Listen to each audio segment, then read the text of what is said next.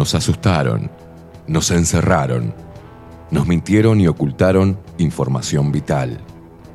Nos echaron de nuestros trabajos, separaron a nuestras familias, nos alejaron de nuestros amigos. Experimentaron con nuestro cuerpo y firmaron contratos secretos sin consultarnos. Nos golpearon por hacer fiestas, nos segregaron, se burlaron y nos llamaron escoria. Atemorizaron a nuestros niños, nos taparon la sonrisa con un trapo, nos persiguieron, insultaron y censuraron. Nos llamaron inmorales, nos denunciaron, mataron de angustia a nuestros viejos, nos expulsaron a un supuesto mundo paralelo para no inoculados y mal vacunados. Intentaron callarnos, corrernos y eliminarnos. Nos trataron de locos, deleznables, indecentes, irresponsables y anormales. Nos querían en una cámara y apenas lograron aislarnos. Pero peleamos, nos informamos, aprendimos sobre leyes, sobre ciencia y medicina, sobre derechos consagrados, repasamos la historia, nos movilizamos, bailamos, nos abrazamos, nos besamos, nos encontramos y nos hicimos más fuertes, nos unimos, nos conectamos. Ahora el problema es de ustedes, ya que pasaron de subestimarnos a temernos. Hoy somos padres, hijos, hermanos, abuelos, hombres, mujeres y niños, seres humanos de todas las edades, de todos los palos y pelos políticos, de todos los estratos sociales y culturales, del interior, del exterior, de acá a la vuelta y de a kilómetros de distancia. Hoy decidimos no creerles absolutamente nada y enfrentarlos. Estamos más fuertes y preparados que nunca para hacerles la guerra. Intenten encerrarnos de nuevo y verán en qué nos hemos convertido. Hoy no cedemos, no retrocedemos ni ante los palos. Hoy no pasarán ni nos doblegarán. Hoy pisamos fuerte el suelo de nuestra tierra, nos cruzamos de brazos y levantamos el mentón, desafiándolos con la verdad. Hoy somos lo que siempre debimos haber sido. Seres humanos con el corazón encendido, la mente fría y un espíritu reforzado de energía guerrera. No somos sus esclavos. Hoy somos una puta legión con hambre de libertad.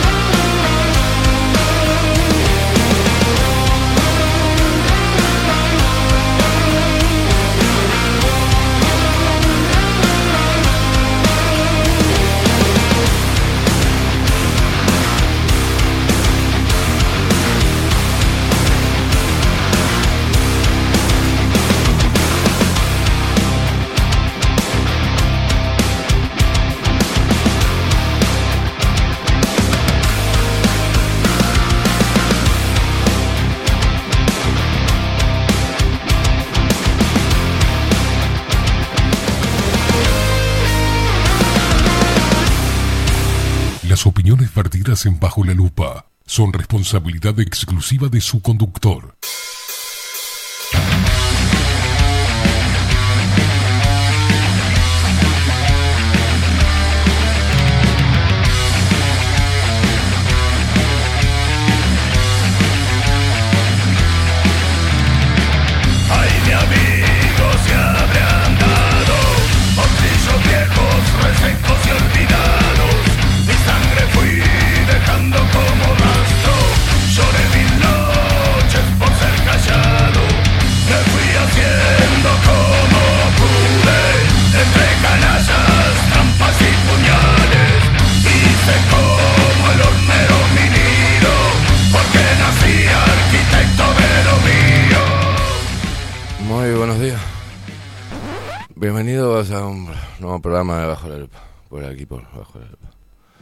Punto, punto hoy. ¿Qué le pasó? ¿Qué, qué hace? ¿Quién? Ah, Facu. Vino. Vino a ir. a ¿Todo bien, queimada?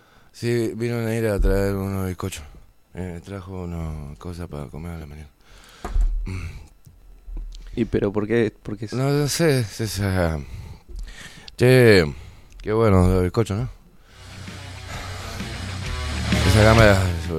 Aquí, por bajo la lupa, punto más independientes que nunca.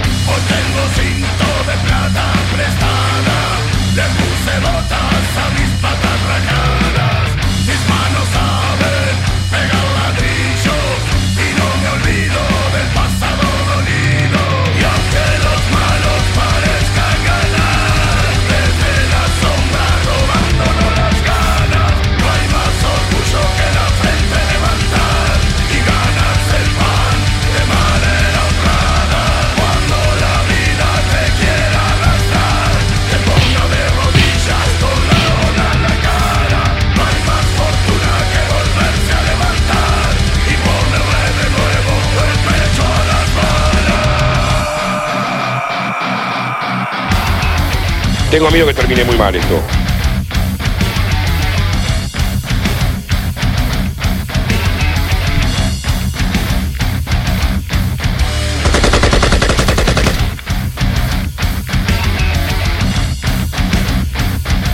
muy cochina.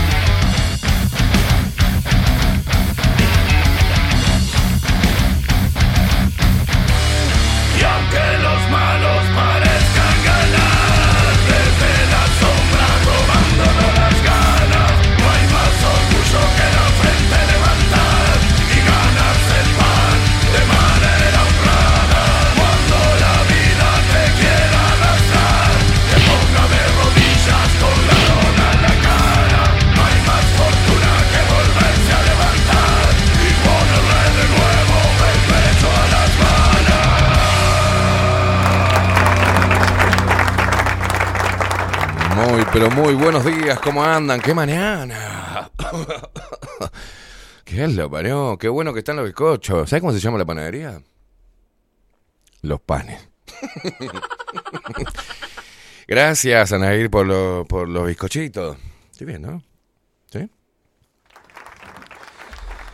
Señoras y señores, vamos a presentar al equipo de Bajo la Lupa. Hoy se viene Aldo Matsukeli con su columna Extramuros. Vamos a presentar, ¿les parece bien? Vamos a hacer como que no pasa nada.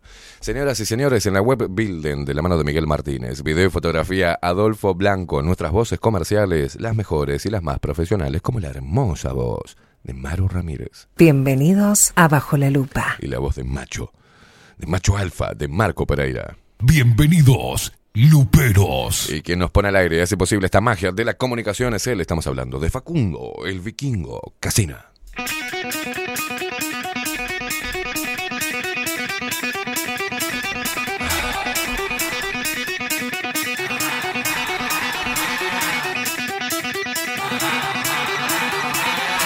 Calor.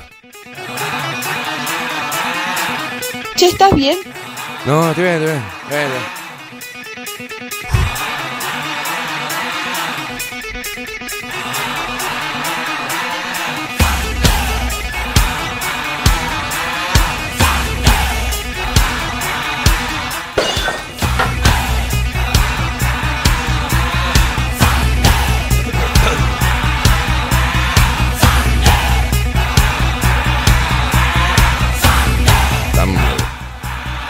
Bien hechos esos bizcochos, ¿eh?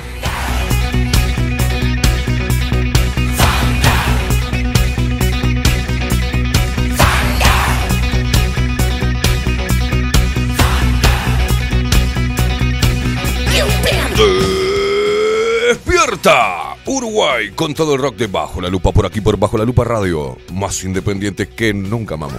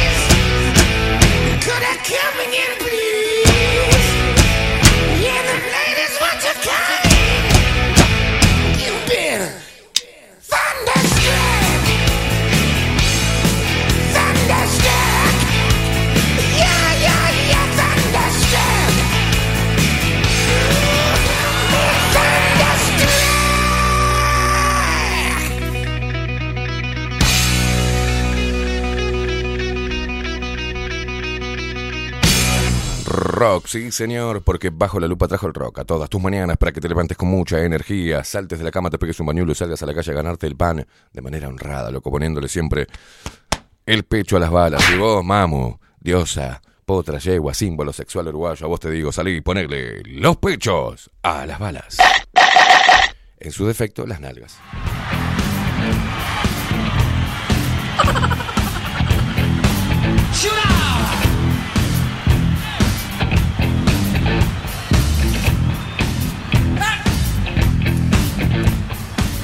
Walks slowly down the street, down low.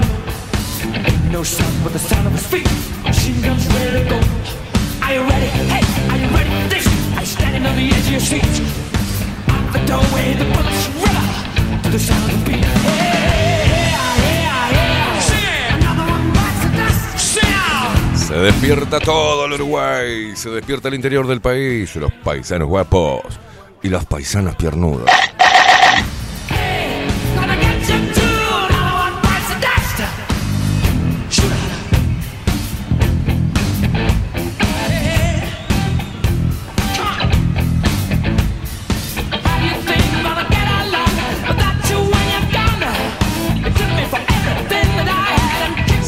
Despierta el 40% de los montevideanos que mantiene al otro 60% de vago.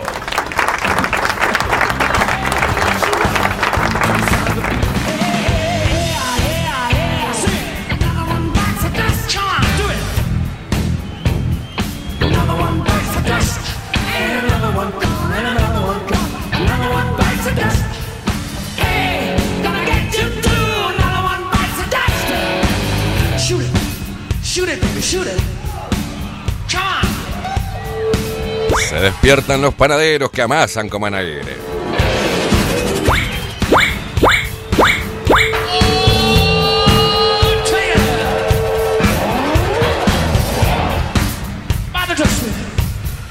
Se despiertan nuestros hermanos argentinos que nos escuchan a través de radio Revolución 98.9 de la ciudad de La Plata.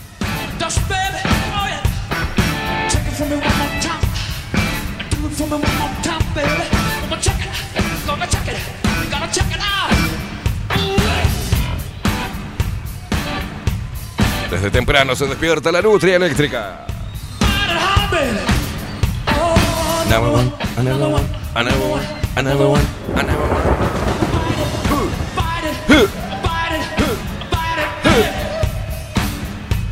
Se despiertan los locos que andan desparramados por el mundo y nos escuchan y nos ven a través de nuestro sitio web bajo la lupa.uy y también se suscriben e interactúan con nosotros a través de nuestro canal de Twitch bajo la lupa guion bajo uy. Another one bites the dust.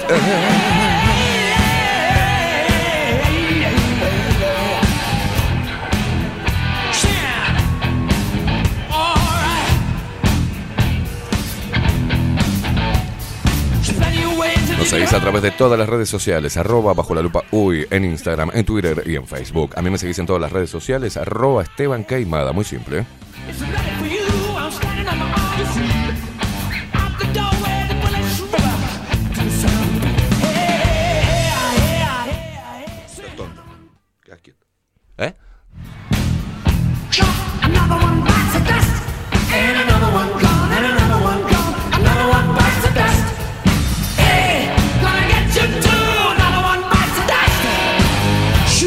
¿Cómo te comunicas con nosotros? A través de Telegram. Si no tenés la aplicación y solamente usás WhatsApp, bueno, descargate Telegram. Es muy sencillo, ¿está? Y ahí en el buscador pones arroba bajo la lupa uy y nos encontrás enseguida.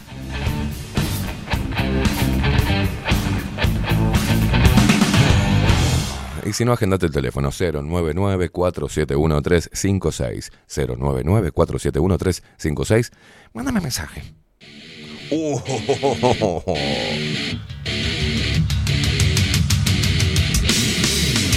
Y así arrancamos la mañana. Pantera. Agitando las cabezas.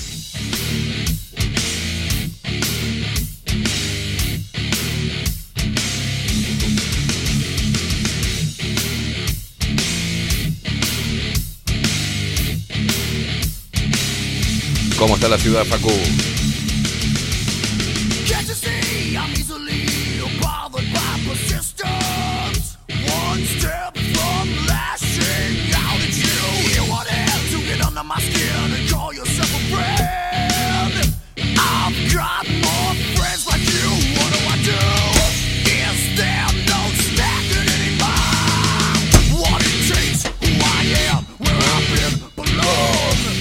Está nublado. Hay humedad, ¿no? Hay humedad, bastante humedad. 9 grados marca.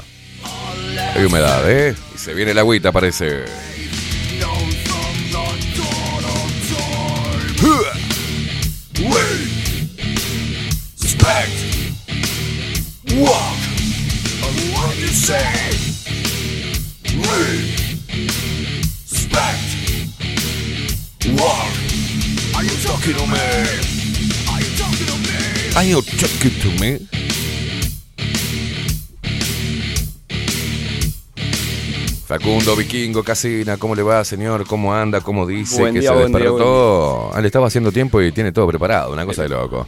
¿Cómo anda? I am master. I'm running from your, from your river. Muy bien, muy bien. Bien, todo Eh, tranquilo. tranquilita. Está todo trancado la entrada a Montevideo. ¿Toda trancada? Eh, sin ser eh, la continuación de la ruta 1, el puente nuevo que hicieron. Está toda trancada, así como se fueron a ir. Tipo todos los accesos para el costado eh, están con las obras de la vía. Uh, qué Está quilombo. todo trancado. Qué quilombo. Bueno, atención la gente, ¿eh? El dato de vialidad ¿eh? de- de- del tránsito de Facundo Vikingo Casina. A las órdenes, cuanto quieran. Ese güey. Qué agradable sujeto.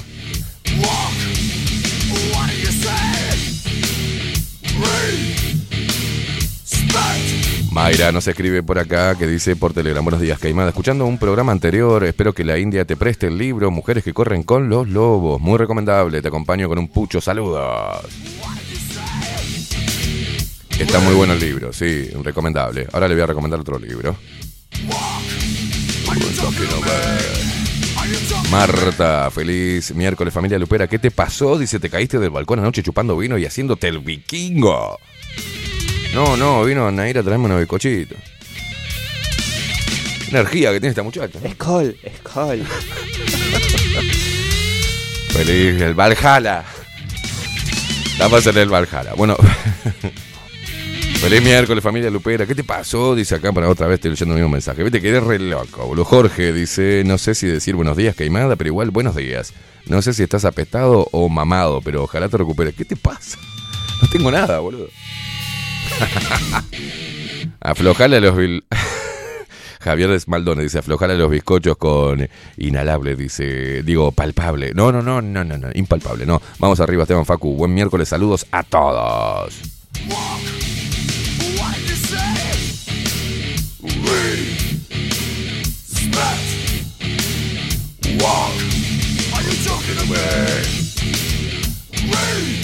Laurita que dice, a la pucha, ¿qué pasó? Buenos días, Esteban, buenos días. Ato.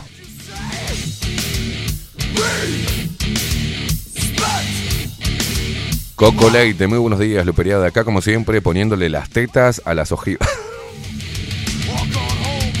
Sandrita, buenos días. De Mercado de Carnes La Vaquilla.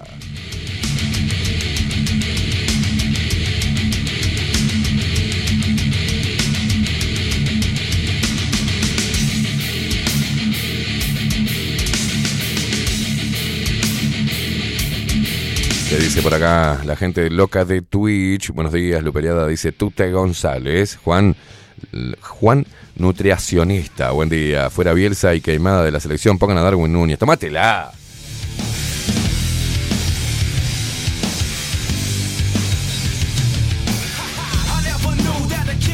Imagínate, Uruguay se está armando con un eh, director técnico nuevo. Mirá, mirá qué objetivo voy a hacer. Jugando en la altura, o sea, bastante, jugando de, bastante hizo. Se quedaban sin aire los jugadores, no estamos preparados todavía para eso. Bastante que no se comió 8 Uruguay. Con un equipo en formación, con la pérdida de Cavani, de Suárez, de figuras. Ah, de Josema. Perdimos poderío en, en lo que teníamos antes, que era la pelota parada, ¿no?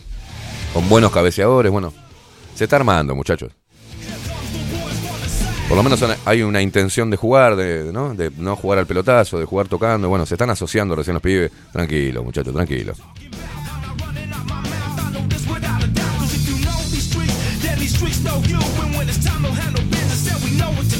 Damián de Rompecabezas dice: Buen día, chingüengüenchas. Si te queda un huequito, tengo un bizcocho para vos. No, gracias, Damián. Decirle a Facu que justo estoy en ese lugar. Está todo trancado hace como 10 días. Un saludo. Claro, ayer nos mandaba él el video. Agustín Pelerey dice, buen día, gente boleada por panificados intensos, dice, y resto de los mortales. Buen miércoles. Por un momento creí que te llegó la emperatriz. No. Ayer Lore me mandó... Ah, te voy a mandar. Me dijo, me salió esta carta y es el prototipo de la emperatriz que te va a llegar. Le dije, no, Lore, no me digas eso. Me dijo, sí, sí, sí, sí. Pues yo tengo una tarotista personal, ¿viste? Si viene, si viene así la emperatriz, está más buena que falta en la escuela, bro. Vamos a ver si las cartas hacen lo suyo.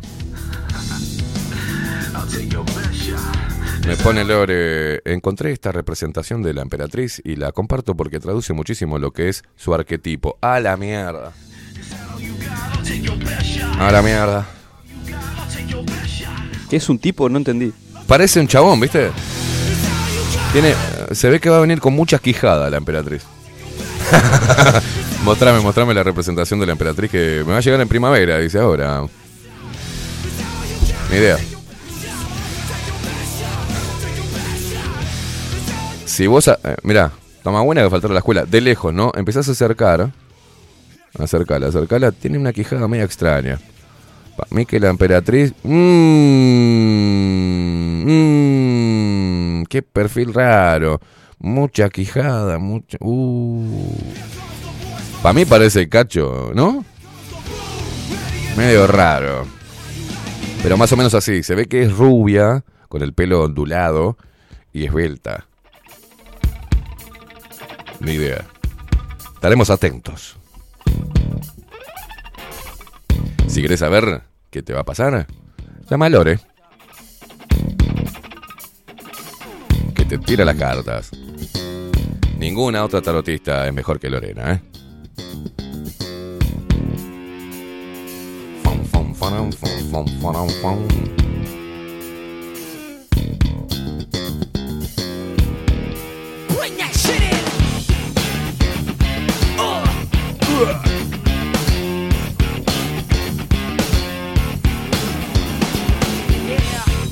Al menos lo que me fue diciendo Lorena, salvo la guita.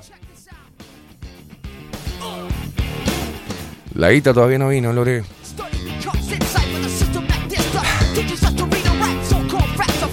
Gabriel, la nutria tranquila, que dice. Ah, Ahora se puso Gabriel AHH. AHH.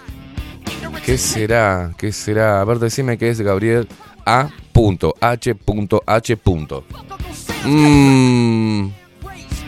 Álvaro Borges, buen día. Tocando el tema de la construcción para el tren de UPM, ves trabajar y te enferma. Aparecen empleados públicos. Dos trabajan y cinco miran. Un desastre.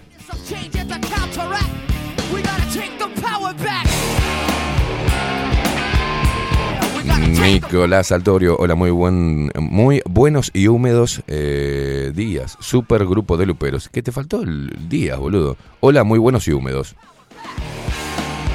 ¿Qué cosa? ¿Qué te pasó? Dice, afloja, aflojale al concha y toro. Ayer justo me tomé un concha y toro. Le pegaste. Pero vengo tomando el Toscanini, que está, está en oferta.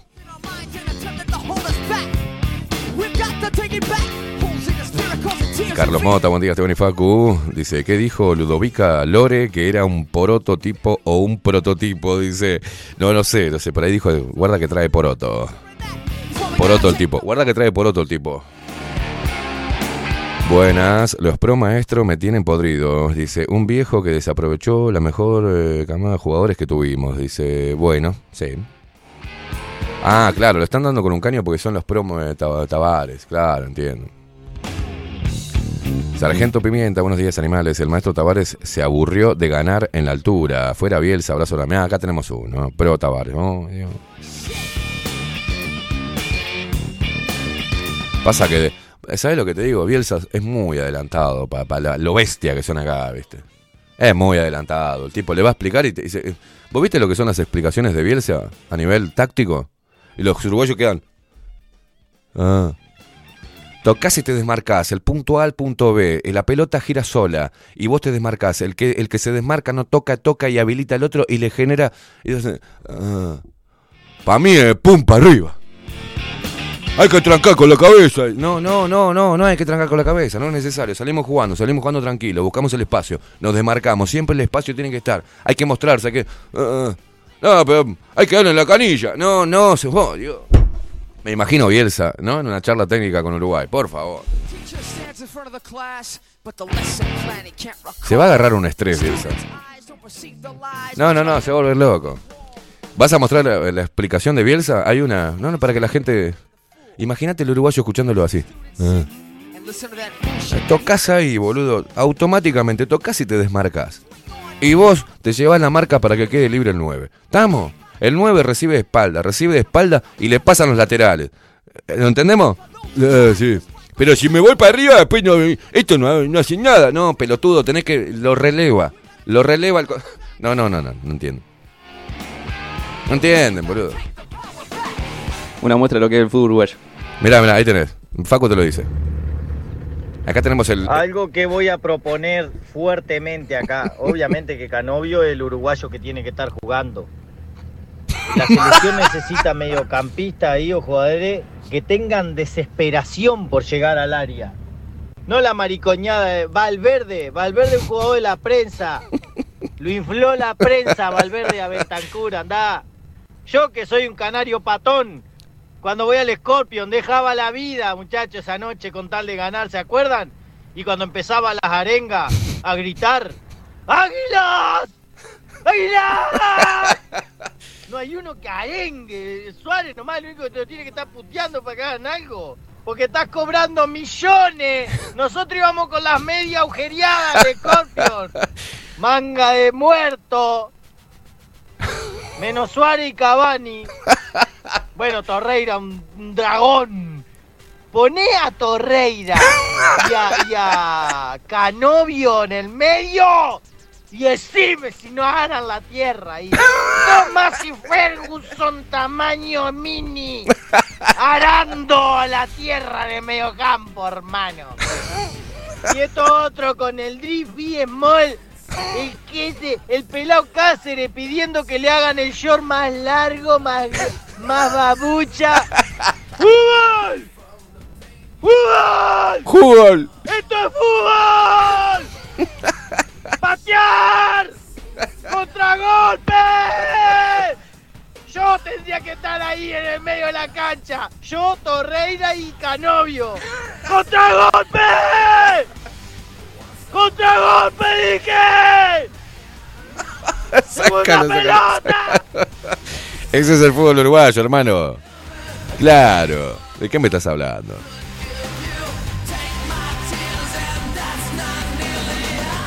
No, no, cuando veo que Bielsa lo que propone es salir jugando, dije, no, Bielsa.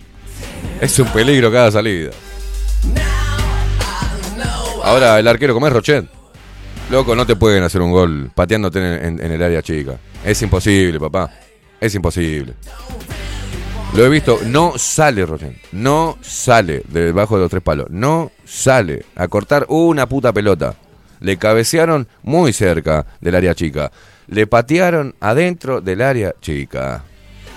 Bueno, muchachos. El segundo gol era para que se tire y cortar la pelota. Claro, hace.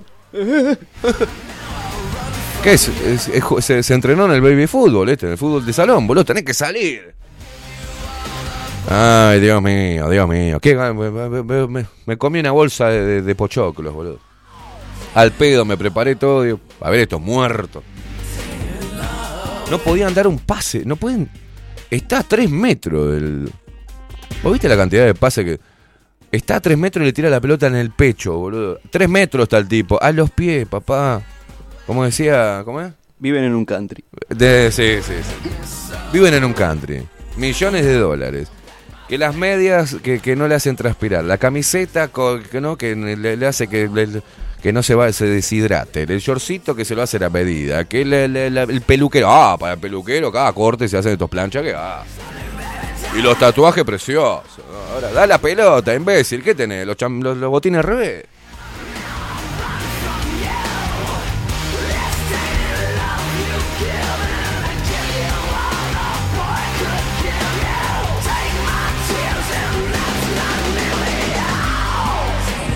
Buen día, dice Elis. ¿Cómo están hoy? Buen miércoles igualmente. Me dice, ríe. Pasame eso, Facu, dice Virian Custer. Bueno, dale, lo vamos, a pasar en el, en el canal de Telegram.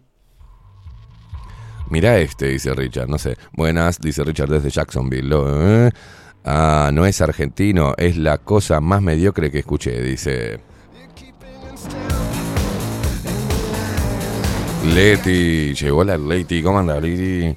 Buenos días, gente. En Salto está bastante fresco, pero al parecer va a salir el sol. Buena jornada. Gracias por la- nuestra enviada especial de meteorología en Salto.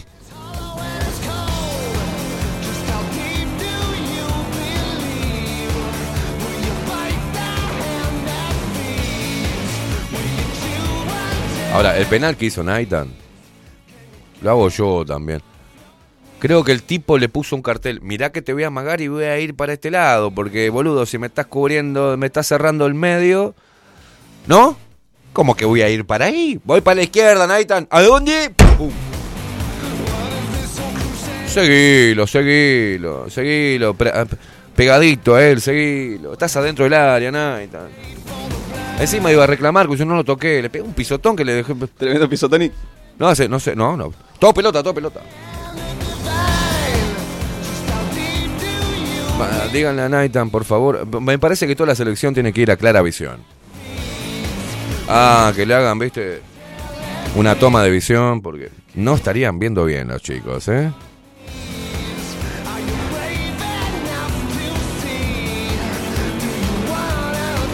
No ven el arco, no ven la pelota, no ven al jugador.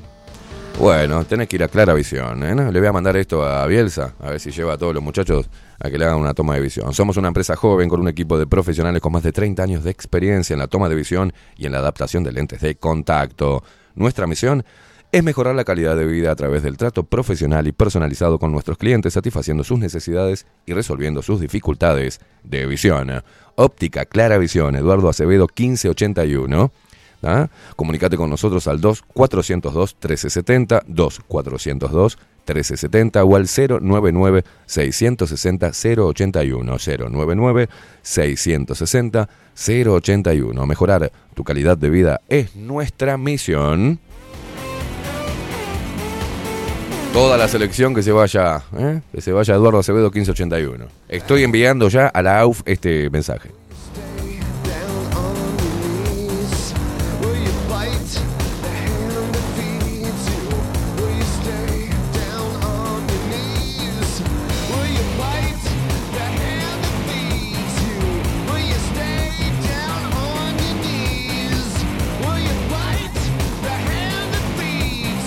Dice Damián, ¿para cuándo un fútbol lupero?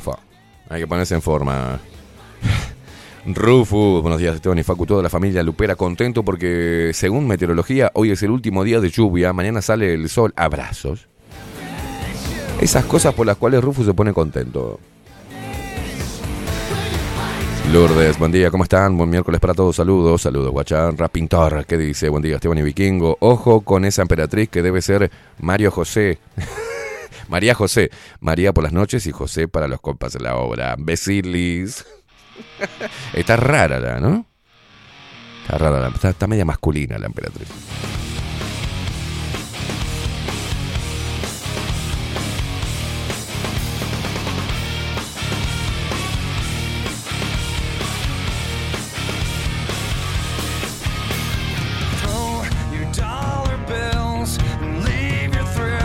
Claudia Land dice, ojo con esa emperatriz. Si es así, creo que esconde algo.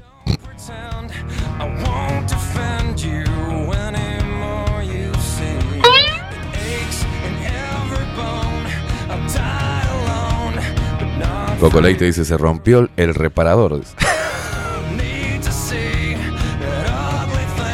Anair que contesta, está de nada, muy rico el café, dice.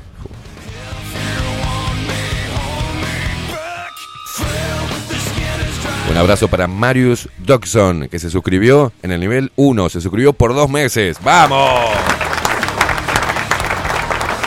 Buen día, Luperos, Esteban y Facu, feliz eh, cumplemes, dice Salto Presente, arrancar el miércoles con todo. Bien, guacho, ¿viste cómo se suscribe, Marius?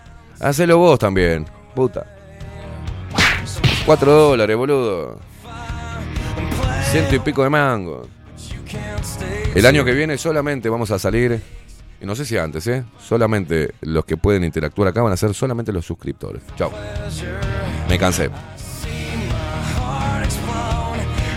¿No? Si viene un Aldo a decir que somos idiotas, por lo menos que pague. ¿No comés? Aldo se llamaba. ¿eh?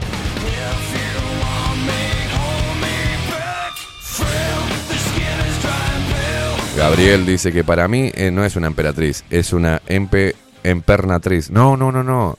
Lourdes dice no es una emperatriz, es un trabatriz. No.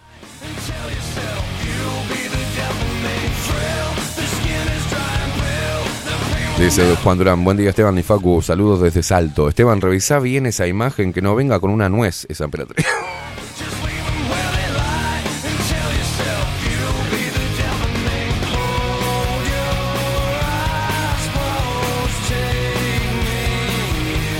Juan dice, Esteban, atendé a Darwin Núñez que te está llamando.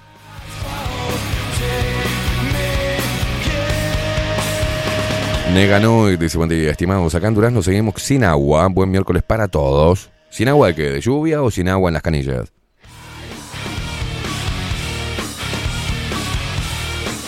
Paulita dice, "Mm, atendé eso que esa chica de buen porte no venga con picaporte.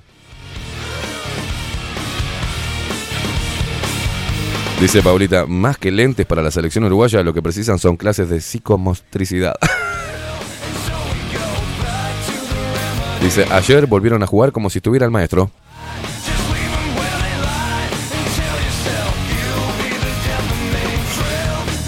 Dice Leti, una duda. ¿Qué duda tenés, Leti? ¿Twitch te avisa cuando se te está por vencer o venció la suscripción? ¿Te avisa o no? No sé, no tengo idea. Buena pregunta. Leti, la rubia salteña, que es hermosa, Leti, ¿eh? Creo que no, que no te avisa. No te avisa, ¿no? Pero te das cuenta cuando desaparece el icono de suscriptor. No, no, cuando, solamente transmitamos para suscriptores se van a dar cuenta. Bueno, sí, está ahí también. No te da problema. Richard dice, la emperatriz trae frutos. Sí, frutos, frutos secos.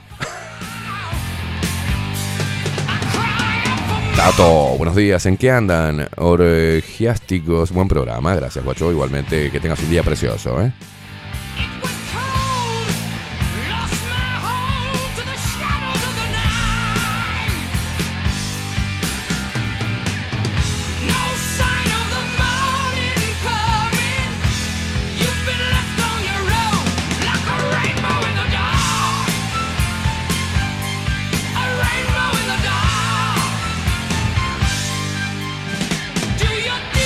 Le quiero, le quiero recomendar un libro. ¿A cuál, a, cuál, ¿A cuál me la pones? ¿A esta no está apagada? A ver, si la puedo ver ahí. La pandemia del vampiro, de Miguel Graña. Mira, ahí la tenés. Este libro, Miguel Graña, ahí se ve el nombre.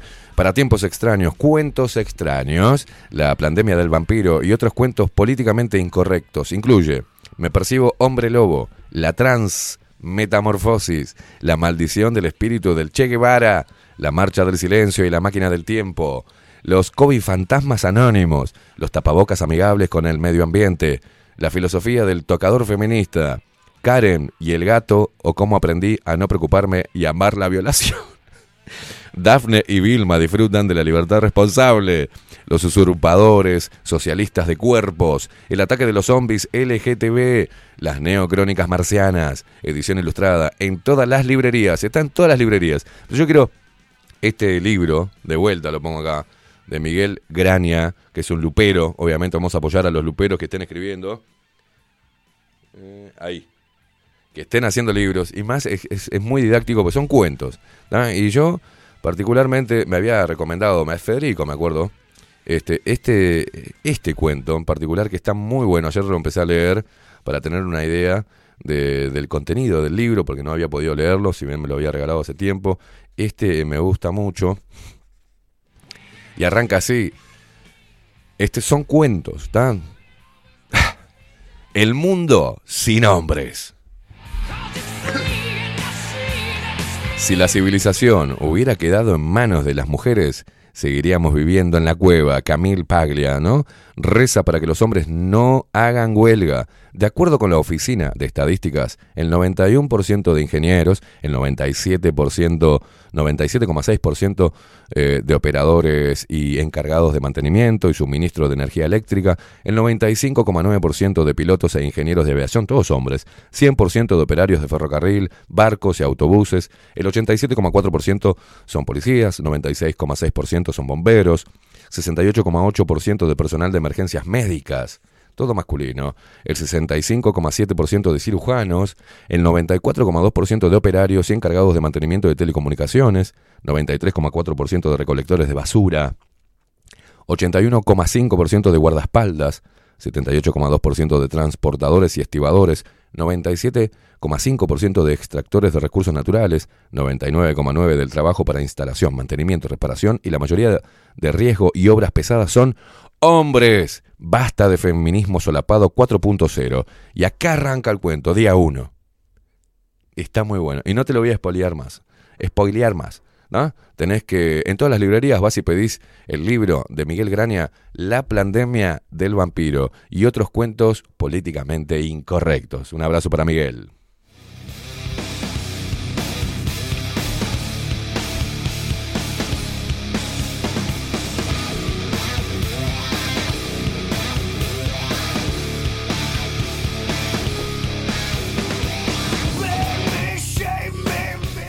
Eh, volviendo a la suscripción de Twitch, ¿Mm? eh, a- que me di cuenta ayer, está lo que se llama September. Que, September. que por septiembre eh, las suscripciones tienen descuento. Opa. Pero para solamente para el espectador. Es un beneficio que da Twitch, tanto para el espectador como para el, eh, para el creador, Mira vos. para el canal. Bueno, O sea, atención, septiembre, a suscribirse este mes entonces, que tienen un descuento. Da 25% de descuento por un mes, 25 por tres meses y 30 por seis meses. Opa, bien. Pero eh, al canal le da el dinero completo. Perfecto.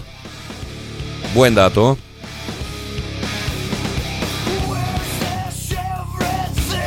Mayra, que está comprando libros como loca. Dice, bueno, si podés pasar la información por el canal, gracias, Caimada. Sí, claro que sí. Buenos días, Sorrete, dice Wilson. Menos mal que siempre están bien bañaditos. Dice, con esa emperatriz te aconsejo no ponerte de espaldas contra la... Ponete de espalda contra la pared. Dice, no conozco ninguno que después que la probó te diga que fe... No, no, no. Rufus, ¿qué pasa por este medio? eh? Mm, ¿Podés seguir interactuando con ustedes? Así no sea suscriptor o también se nos corta el chorro. No, se nos corta el chorro. ¿Ves que sos rata, Rufus? No se te corta el chorro de nada, loco. Lo único que tenés que hacer es suscribirte. Buen día, Esteban y Facundo. Esa emperatriz se ve muy extravagante.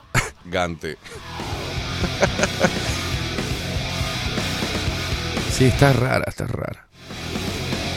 Tiene mucha mandíbula.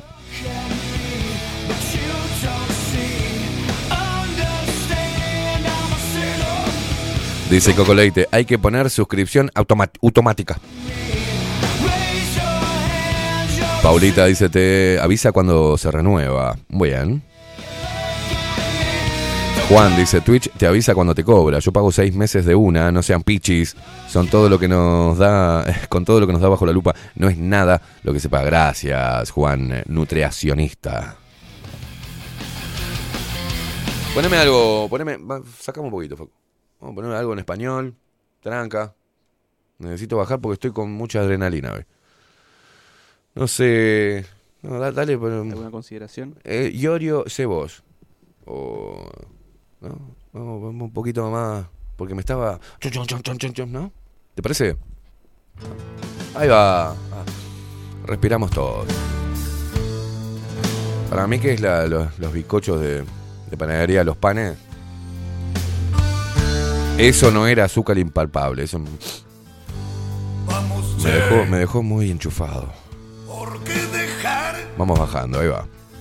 que tus sueños se desperdicien? Si no sos vos, triste será. En un ratito nada más para todos los alcahuetes se viene Aldo Mazzukeli y su columna Extramuros.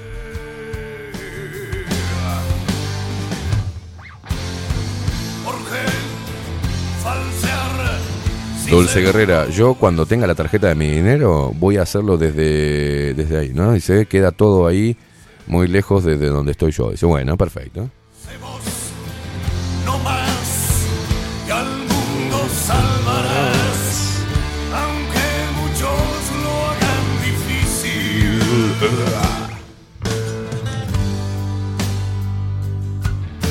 Eh, dice Leti, sí, el tema es que cuando pagás con tarjeta prepaga y vas cargando saldo justo, si no tenés saldo no puede cobrar, por tanto no se renueva la suscripción. Por eso era la pregunta del aviso, por estar atenta. Bueno, bien Ángel, gracias. Gracias Leti porque está siempre aportando para, para la casa. ¿eh? prometiéndome que lo entendiste Coco Leite dice, quiero ir a comprar pan temprano. ¿A qué hora abren los panes?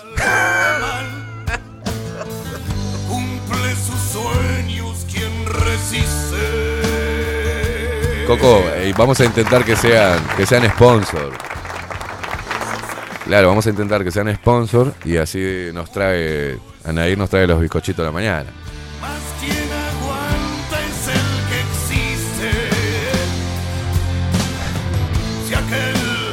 ¡Qué buenos panes! ¿De dónde son? De panadería Los Panes. muchos te lo ¿A qué hora abren? ¿Por qué, Coco? ¿Por qué? ¿Por qué? 43 minutos pasan de las 9 de la mañana. Facu, mejor salgamos de esto. Llévame a los titulares de esta mañana.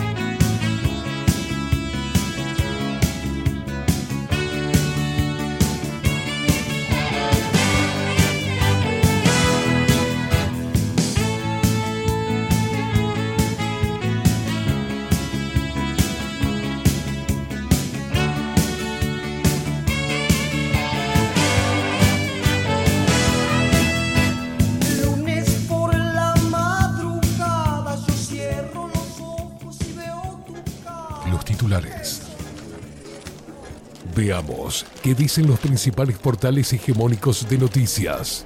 Para seguir manteniendo a la población distraída y discutiendo sobre temas que no representan el verdadero problema del globalismo.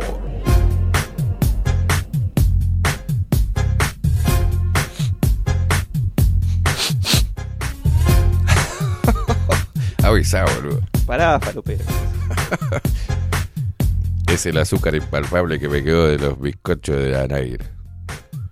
Iba a decir pares de Anair, pero iba a quedar mal. Portland. Vamos con los titulares de diario El País. Portland. Dice licitación abierta. Perdón. Perdón, ojalá. Licitación desierta. Y ANCAP busca una salida para revertir el déficit. Cerralo. Simple. Cerrá y echa a todo el mundo.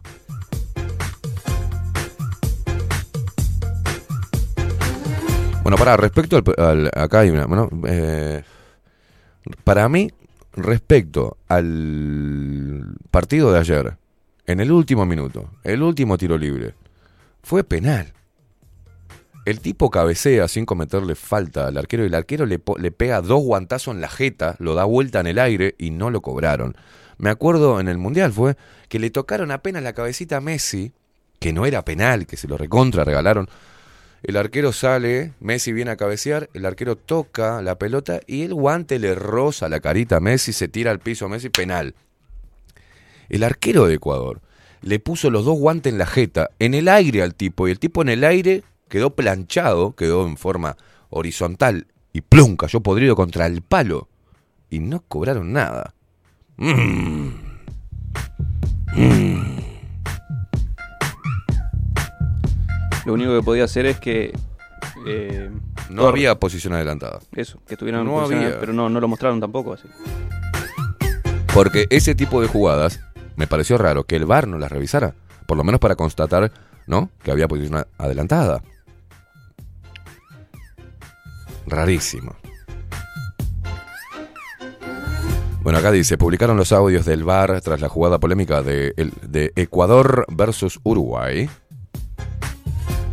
Uruguay, dice acá, dejó gusto a poco y recordó que las elimina- eliminatorias son difíciles. El primer sacudón de la era Bielsa no es un sacudón. ¿Por qué? ¿Por qué le dan? Eh, eh, por la mínima de visitante, la altura, un equipo que se está formando, un director técnico nuevo. ¿Qué querés? Demasiado, boludo. Yo pensé que se iba a comer como seis. Es más, me sorprendió que Uruguay haya hecho primero el gol. Dije, "Up, ups". Bueno, caso del narco fugado, falsificador de documentos, participó en audiencia como público, dice. Mira vos. es como el que el, asesino que después va al lugar, ¿no? Y se, infiltra entre la gente para mirar qué hace la policía. Bueno, eh, Ministerio de Salud publica, eh, perdón, Ministerio de Salud Pública apela fallo inédito que otorgó fármaco a hija de Superville con eh, acondroplasia. ¿Qué le pasó a Luciano? ¿Qué, mi ángel? A ver, ¿qué tenés ahí? En una disputa en el área penal del equipo amarillo, Uh, el portero de Rosado Mirá. se lanza para desbloquear el balón, logrando su objetivo una cabecea e ahí. inmediatamente, producto de dicha disputa, se genera un contacto normal de juego con el atacante. ¿Qué normal? blanco, ¡Pum! Sin configurarse infracción alguna.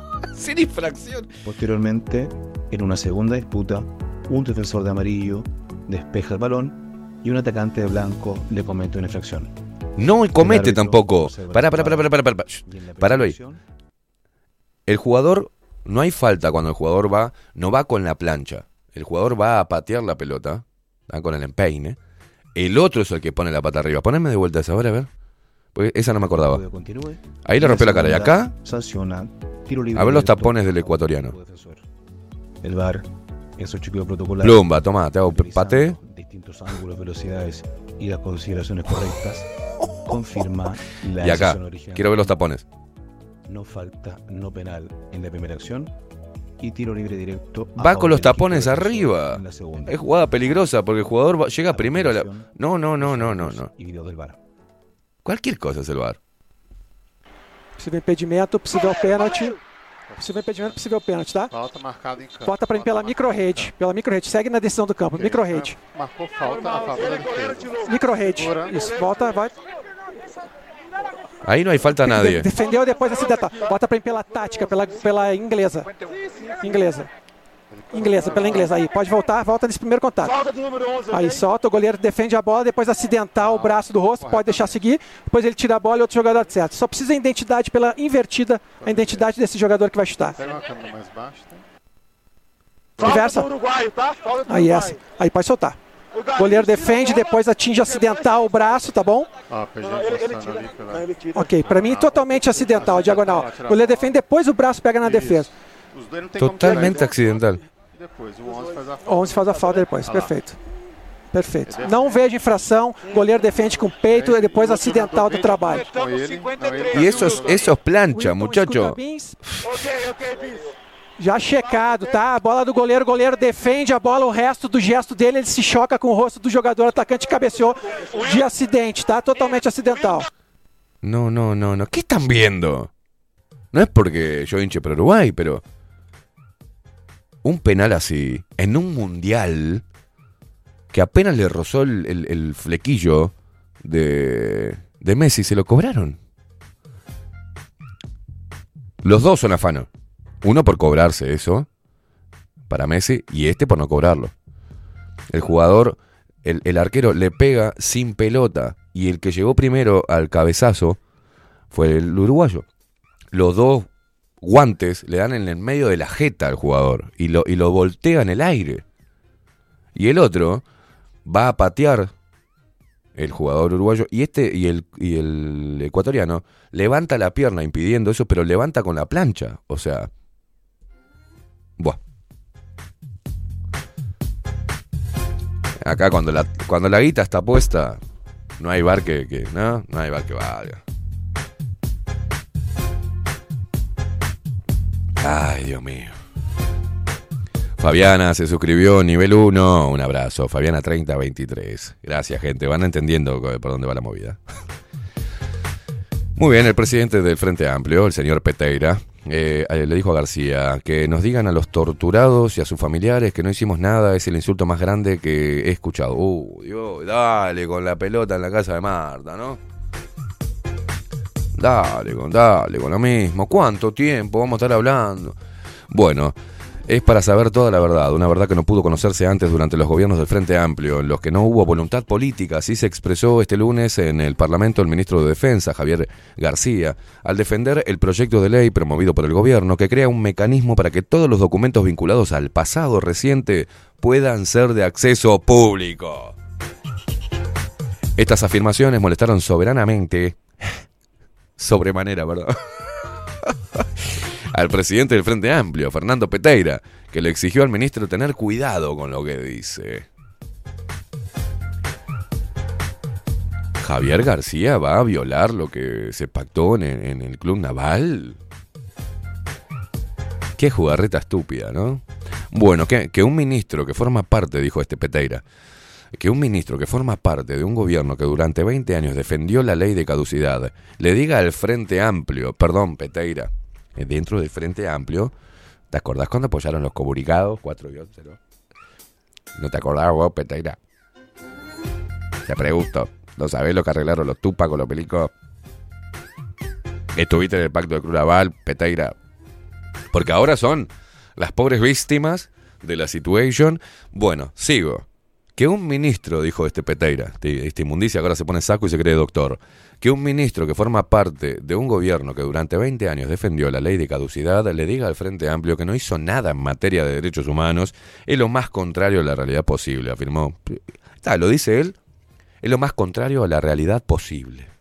En 20 años no hubo un solo militar, militar preso en Uruguay, amparados por una ley inconstitucional, y exhortó al ministro a reparar en sus dichos, eh, que nos digan a los torturados o a los familiares de los torturados, que no- ¿a quién te torturó a vos, Pereira? Vos sos una tortura para nosotros, hermano. ¿Quién te torturó? Ahora son to- todos los que nacieron, eh, son todos tortu- torturados. Eh, que no hicimos nada, es parte de los insultos más grandes que he escuchado en mi vida. Uh. Dios mío. ¿Cuánto tiempo vamos a estar? ¿Cuánto tiempo? ¿No? Yo quisiera saber eso. ¿Cuándo se deja decir el pasado reciente? Cuando se cumplan lo- los 100 años. ¿Tenemos que estar 50 años más hablando del pasado reciente? Porque es lo mismo que hablemos del pasado reciente con la batalla de las piedras. yo sé. Porque en el pasado reciente, la batalla de las piedras, no, no, no, no es el pasado reciente, hermano. Bueno, seguimos con el pasado reciente. Y siempre cuando se acercan las elecciones. ¿no? Fiscalía reúne elementos y se apresta a formalizar al ex senador Gustavo Penades. Atención. eh.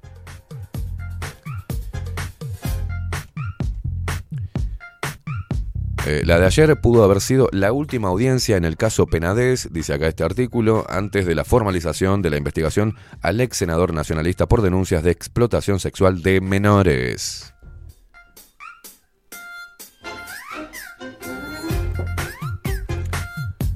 Me preocupa la situación de, América del Sur. Yo no sé qué pensará Biden al respecto. ¿Vos sabés, pudiste ver algo? Este, porque cuando está todo embrollado, así pasado reciente, extractivismo, yo quisiera saber, yo voy a uno de los presidentes más elocuentes ¿no? y más importantes del mundo, como Joe Biden. ¿Qué, qué decía al respecto, che? Terminan conferencia de Joe Biden por problemas para expresarse. We talked about we talked about at the conference overall. We talked about stability. We talked about making sure that the third world, the uh, excuse me, third world, the uh, the the, uh, the southern hemisphere had access to change it. Had access. We, it wasn't confrontational at all. He came up to me and Thank, said- thank you, everybody. This ends the Thank you, count- thank press you, thank you. conference. Thanks, everyone. Tomátela, tomátela. Y mira cómo se va, ¿eh? No, no, no, El no. presidente de Estados Unidos realizó una gira con viajes a India y Vietnam. Durante la conferencia en Hanoi, Biden habló de la apretada agenda de la gira y el cambio de horario.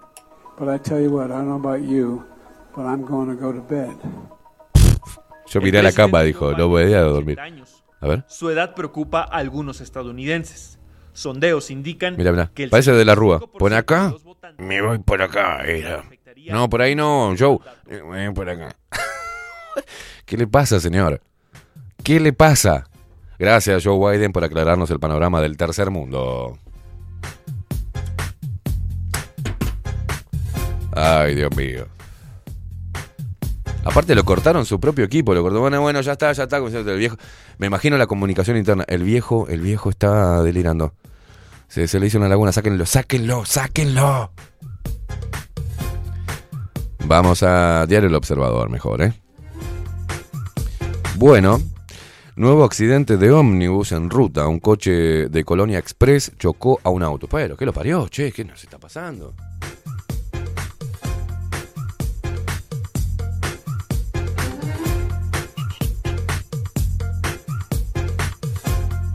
Bueno, rotación en la educación, acá dice el artículo de Diario El Observador, la calecita docente. Solo la mitad de los profesores dictan clases en los mismos liceos que lo hacían el año pasado.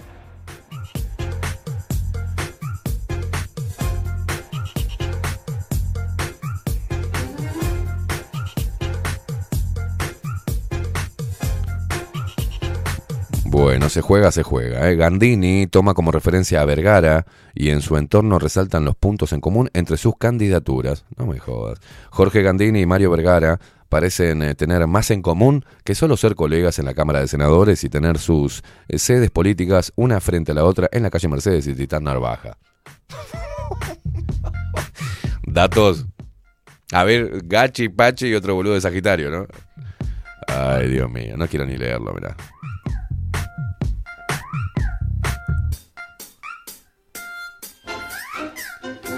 Bueno, movilización. Ahí tenemos. Qué hermoso. Sindicato de ANCAP ocupa la planta de combustibles del aeropuerto de Carrasco. Dale, bueno. El sindicato de ANCAP ocupó este miércoles la planta de combustibles del aeropuerto de Carrasco en una medida en contra de todas las privatizaciones y por una ANCAP estatal y pública. Estamos en 1970. No, no, estamos en el 2023. El gremio anunció que dará una conferencia de prensa en el mediodía de este miércoles. Ahora, dentro de un rato, los chicos de- del sindicato. ¿eh? Hermoso.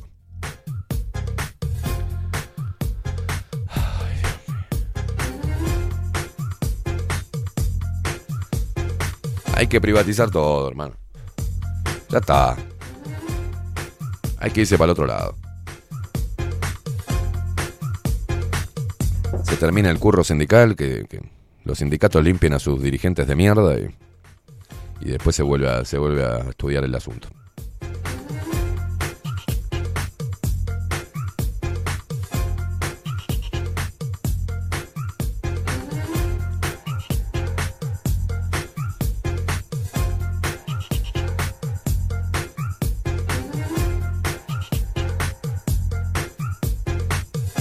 Bueno, todo de la Expo Prado, Prado que paga para que suban los artículos. Mm. Fútbol, fútbol, fútbol, mierda, mierda, mierda. Vamos a subrayado y tenemos policiales, fútbol y sindicato. Mirá, tiene El subrayado trabajó muy poquito. Sindicato de ANCAP no ocupó la planta de combustibles del aeropuerto de Carrasco. Tenemos, mataron a un hombre de 43 años en Colón cuando intentaron rapearle la moto. Eh, ¿Qué dijo el VAR en la última jugada sobre posible penal para Uruguay? ANCAP no recibió ofertas de privados para asociarse en el negocio del Portland. Sigue inestable el tiempo, ¿no? En el norte, con lluvias y muy frío el resto del país. Y te terminó el trabajo. Ya está. Para mí que están de paro. Montevideo Portal con lo mismo. Tiempo, fútbol, choques, nada. Y ANCAP.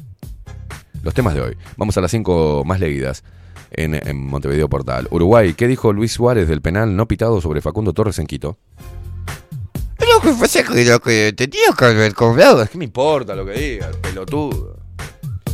Fossati apuntó de nuevo a Patricia Madrid y dijo que no vuelve más a polémica en el bar. Ah, bien. La tercera, gobierno apeló fallo inédito que otorgó fármaco a hija de Luciano Superville con acondroplasia. 4. Publicaron el audio de bar de la jugada en la que Uruguay pidió penal sobre Facundo Torres. La quinta, Bielsa y el reclamo de un posible penal en el cierre. El árbitro no nos perjudicó. ¡Qué pobreza! Tres minutos pasan de las 10 de la mañana. No voy a leer ninguna Bolu noticia ni nada porque ya está Aldo Mazzucchelli tomándose un cafecito jurado. Y se viene su columna Extra Muros. Vamos a la pausa escuchando el clásico de Rata Blanca, Mujer Amante. Así hacemos. No. Ah, no, no es Mujer Amante, es. Desperté. ¿Cómo es? Aún estás en mis sueños. Aún estás en mis sueños. Pero yo quiero lo otro. Mujer amante, así hacemos uh, en la, en la- ¿no? En la tanda. Es un temazo este, pero quiero el otro, porque hace tiempo que no lo hacemos. Ahí va, ahora sí. Hacemos el falsete.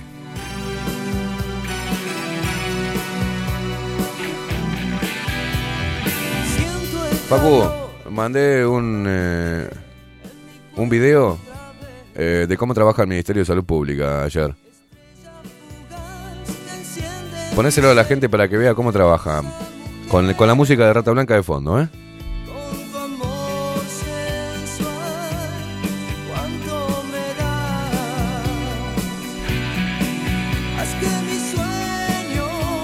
Sea una verdad. El Ministerio de Salud Pública trabaja arduamente.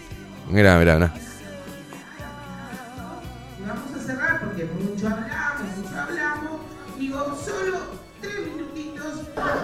Miren, miren, miren. No, estamos en, una emergencia sanitaria de gripe aviar, ¿eh? Miralos, miralos, miralos.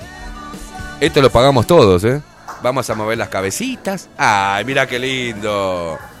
El Ministerio de Salud Pública del Tercer Mundo, diría Biden. ¿eh?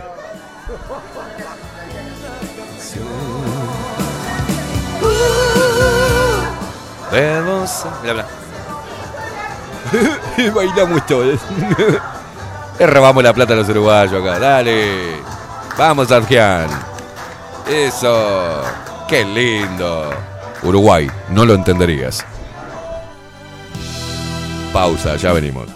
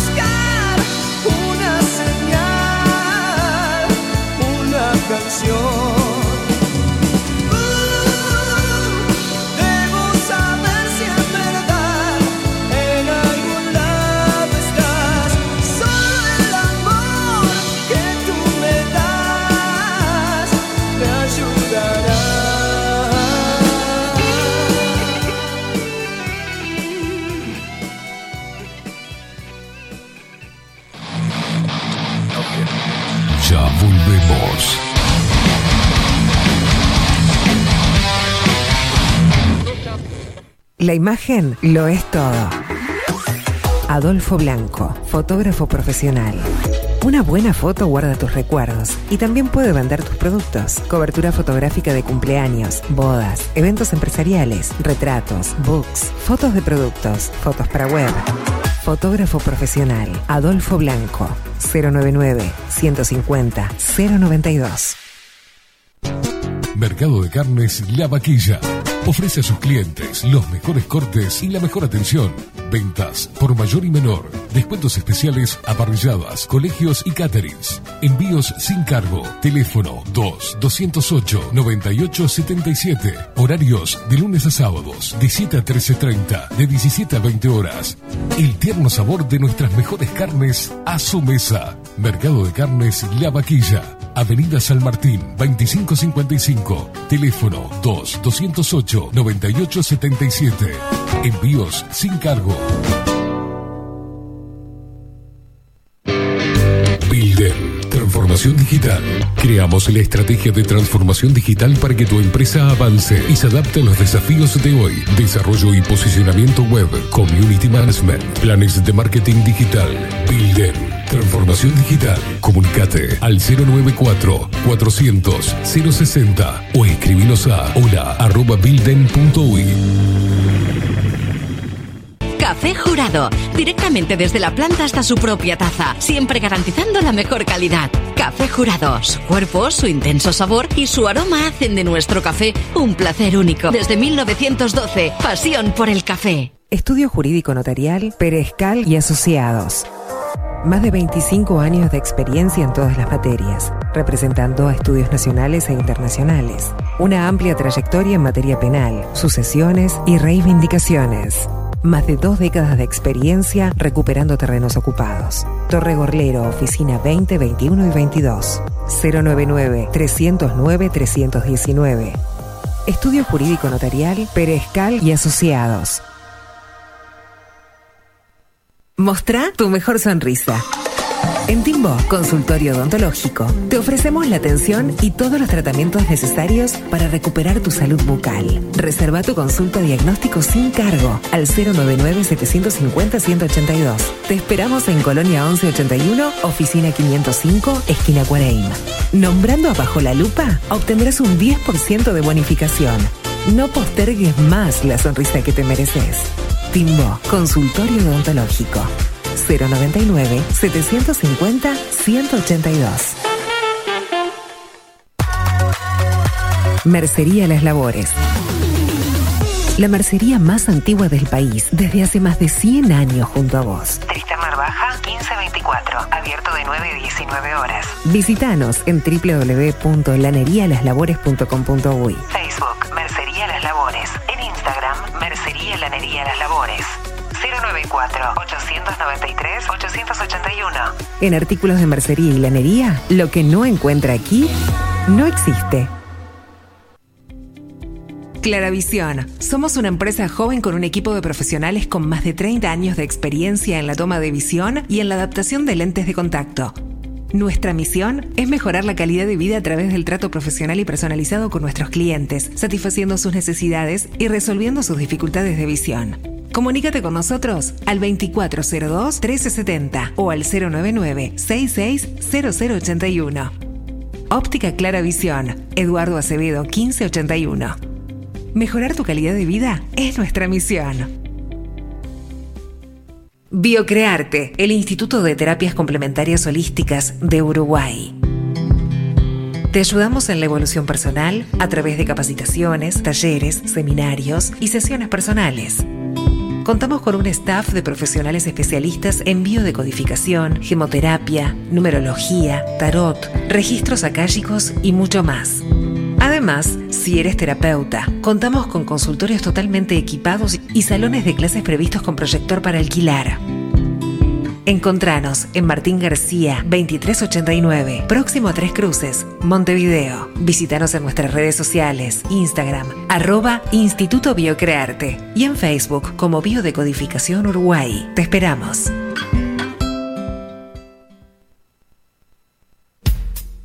Wolfer Contenedores. Realizamos oficinas, viviendas y proyectos a medida. En Wolfer Contenedores armamos el proyecto para tu vivienda con uno o más contenedores. Visita nuestro showroom en Ruta 1, kilómetro 155-500 y elegí tu vivienda.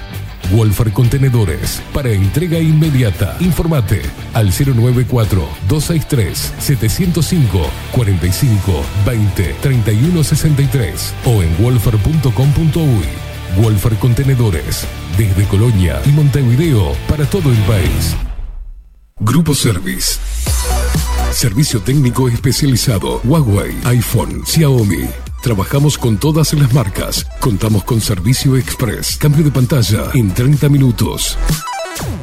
Grupo Service. Grupo Service. Reparación de celulares, computadoras y tablets. Encontranos en nuestra web gruposervice.com.uy y por WhatsApp 094 389 568. La venta o la compra de tu próxima casa puede ser un dolor de cabeza. O puede que no. Estamos preparados para acompañarte en cada etapa del proceso y que la recuerdes como una experiencia muy especial. Somos un equipo profesional que trabaja en red con más de 500 agentes. Eso asegura una amplísima llegada de tu propiedad a potenciales clientes y un acceso a una base de datos enorme con múltiples opciones, tanto si tu compra es para vivir o para alquilar. Comunícate con nosotros al 091 74 36 62 y seguinos por Instagram, arroba para bienes-bajo. Para bienes, más servicios, mejores negocios. Pescadería El Italiano. Ubicados en el puertito del buceo, les ofrecemos pescado fresco todo el año y gran variedad en mariscos, productos de excelente calidad, llevando confianza a su mesa. Los esperamos con la mejor atención personalizada. Pescadería El Italiano, de martes a domingos, de 8 a 20 horas. Contamos con envíos. Pescadería El Italiano.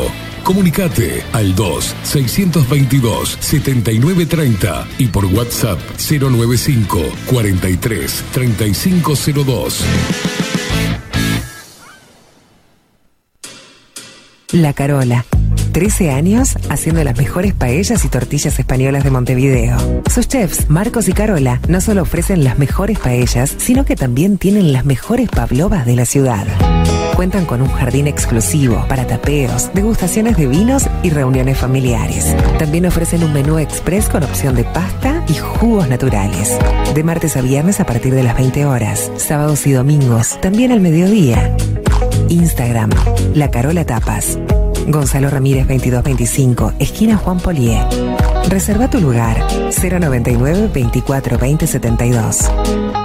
La Carola, el clásico de la ciudad. Hola, ¿cómo estás? Mi nombre es Maru Ramírez. Soy locutora profesional desde hace 26 años. Cuando me preguntan, ¿cualquier persona se puede dedicar a la locución? Mi respuesta es bien sencilla. El 20% es la voz y el 80% es lo que vos haces con ella. En los workshops que doy de locución comercial, descubriremos no solo si quieres ser parte de este mundo, sino también cómo trabajar de tu voz, cómo organizarte, cómo ejercitar tu voz para una mejor dicción, modulación y respiración. No, no importa que no tengas conocimiento de locución. Lo que importa son las ganas de aprender y descubrir un mundo nuevo que te pueda ayudar a conocer tu voz y una nueva forma laboral. Te espero. Dale, comunicate por WhatsApp al 095-062-082 o por Instagram, arroba marulocutora. Si estás en Miami, Florida y querés renovar los pisos de tu hogar o reformar tu baño y tu cocina, la mejor opción es CM Great Services, la empresa de construcción que le da vida a tu diseño. Más de 20 años de experiencia avalan nuestro trabajo.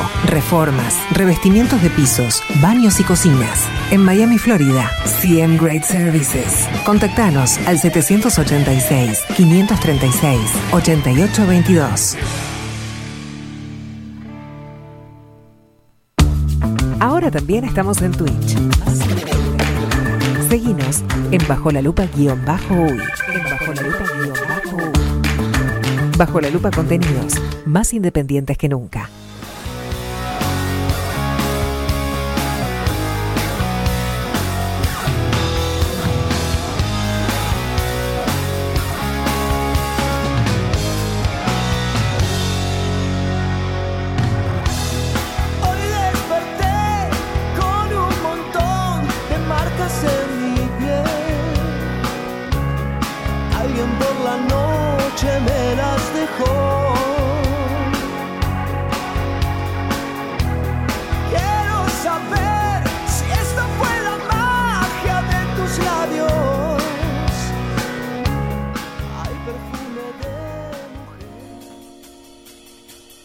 Extramuros.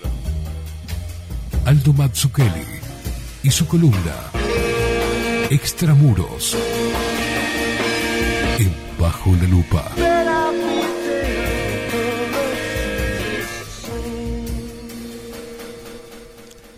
Aldo Mazzucchelli, ¿cómo le va, señor? ¿Cómo anda? Muy bien, ¿qué tal?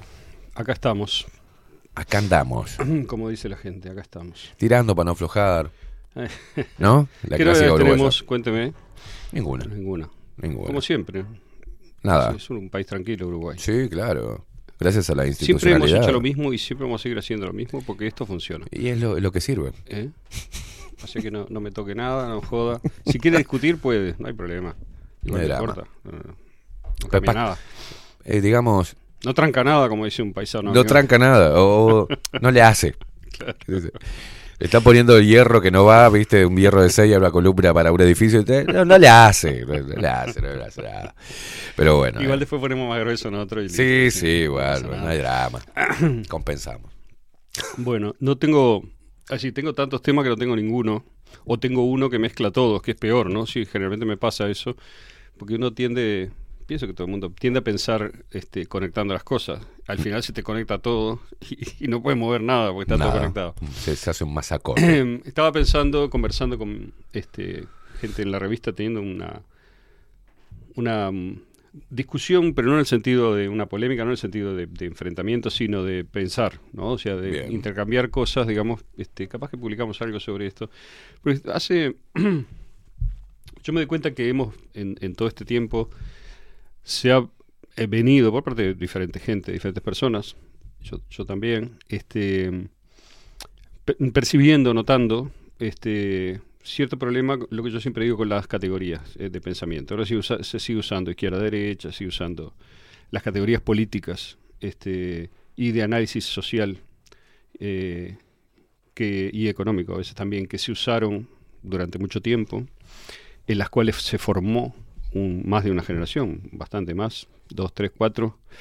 Este, y entonces, pensando en Uruguay, se me ocurría, este, viendo cómo se da la, lo que... Hay, hay un grupo de gente, que son sobre todo youtubers y alguna gente con alguna, digamos, intención política, que, es- que se autoidentifican o son identificados de afuera como nueva derecha o algo por el Mm. estilo. Este, la otra vez hicieron un, un encuentro acá en Montevideo, ¿no? Si no recuerdo mal.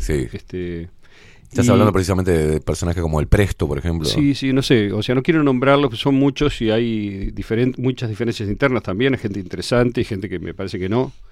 Este, pero bueno, se presentan como un poco críticos del sistema, ¿no? Sí. Este, y críticos de la política y críticos de, sobre todo, la hegemonía, que es una palabra que usan mucho. Y este, varias veces también mencionan la idea de que hay que dar la batalla cultural. Así es. Nuestro común este, amigo Federico Leitch, Leitch, también, sí. digamos, eh, y eh, muchas veces este, repercute en eso, o sea, redobla en esa, en esa idea. Entonces, yo siempre sentí una, digamos, eh, cierta afinidad y cierta distancia con esa posición, porque me parece que entonces se me ocurrió cómo formular la distancia que siento, qué, qué es lo que no, por qué no pertenezco, digamos, ¿no? Entonces, eh, una, una idea que tengo de hace tiempo es que esa batalla cultural que se pretende dar ahora, en realidad, en la medida en que se dé, según los términos históricos, ya está perdida. No es una batalla que se puede dar, porque es una batalla que ya se perdió hace 50 años, más o menos. Entonces, pero además no es la batalla de hoy esa batalla. Es no se trata de volverle a ganar o de tomar la revancha de la gente que, de las ideas que consiguieron la hegemonía de los años 60.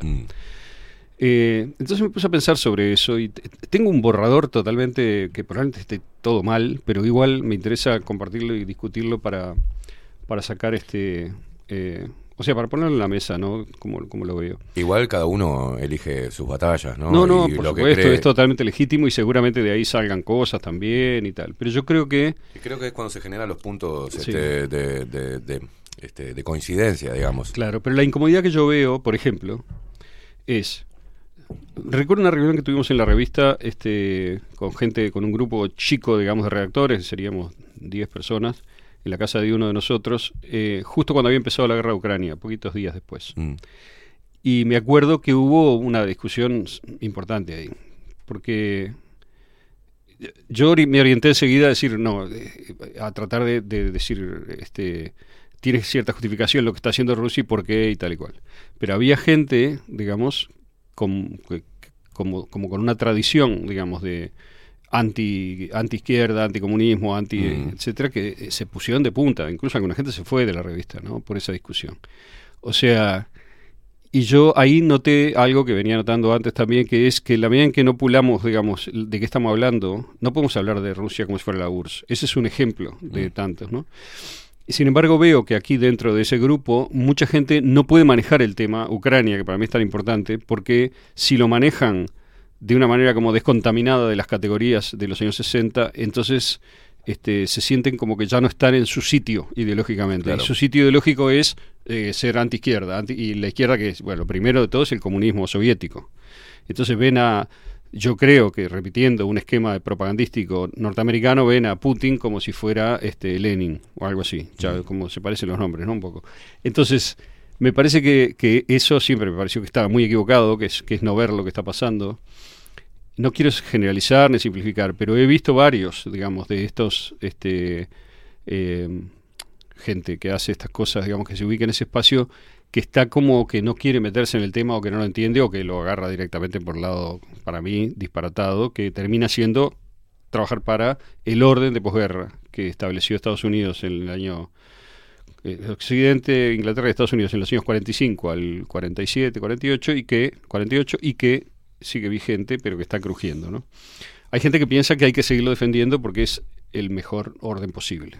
Yo creo que ahí, Aldo, eh, Diga. eh, eh, cuando vos hablas de, de- de lo que se reproduce o lo que toma de alguna forma importancia en la opinión, este, dado la cantidad de likes, dado, dado este, la interacción que hay, yo creo que al no elevar el, el discurso y, y apelar a la posición, donde el- esa binaria, donde la gente anti, anti esto o anti lo otro, es, es cuando yo denomino eh, la, la zurdofilia por un lado y el libertontismo por el otro. Pues se puede hablar de ideas eh, liberales, de ideas estatistas, la, la función del Estado, o cómo se mueve el poder, quién tiene el poder, cómo se distribuye, pero para la chiquitita es lo que ellos llegan, un Danan, este, un, el, el Presto mismo. Sí, el gordo chanta este, ¿cómo se llama? Que está en Eh, Paraguay. Ayer no lo soporto. Eh, el que habla así. Sí, un, un gigante, un burro, no me acuerdo. Eh, pues Este, usted habla- está hablando de, de Ni- Nicolás. ¿Quién? Morás. Morás, ese, ese, ese. Hay mucha gente que habla de él. Yo digo, pero Este, es- escuchen lo que está diciendo Nicolás Morás. ¿no? Y, ahí, y ahí tenés. La otra vez leí un comentario. Está, está todo bien, yo respeto lo de Nicolás. Ujú. Lo de Nicolás. Ujú. Pero mm, me dijeron, el, el peri- un periodista y los informes que hace, Sí. este excelsos, Nicolás Morás. Agarra O sea, de, cuatro fuentes, todas occidentales, obvias, digamos, y, y me mete. O sea, bueno. Bueno, pero ¿entendés lo que te digo? Responden. Yo creo que no. no- Morás no es un gran eh, ejemplo de todo lo que para mí está mal en ese grupo. Bueno. Digamos, en esa, en esa mirada, no en ese grupo, que no es un grupo, no hay que por qué mezclar a la gente, ¿no? Pero sí, estoy de acuerdo que hay, usted percibe también algunas cosas parecidas. Ahora, quiero ser ordenado porque es complicado el asunto, pero yo creo que hay, eh, tocamos un primer punto de diagnóstico que es, yo creo que en la medida en que se sigan usando, que se crea, o sea, ¿cuál es, cuál es tu objetivo, y cuál es tu discusión y tu batalla cultural? Claro. Si tu batalla cultural es ganar lo que perdiste en el año 60, eh, es una batalla equivocada. Porque primero, ya pasó esa batalla, ya está. El Y partido a- terminó. y vas a precisar 60 años Perdiste más 5 como a para 1, ¿ok? O sea, no hay revancha en eso. El, el- el- eso trajo consecuencias de todo tipo que fueron bastante malas en general, Mm. pero bueno, trajo las consecuencias que trajo históricamente. Ahora vamos a discutir eso, a hablar de eso. Y lo que está pasando para mí, la única batalla cultural que tiene sentido es la del futuro, es decir, discutir acerca de cómo lo nuevo de esta época se va a organizar en un sistema de ideas y de organización social nuevo, justamente. En eso coincido totalmente que contigo. todavía no lo tenemos abierto. Cansado de hablar Entonces, del pasado. ¿qué pasa cuando tenemos nuestras discusiones con mi amigo Oenir y con otros que no son tan amigos?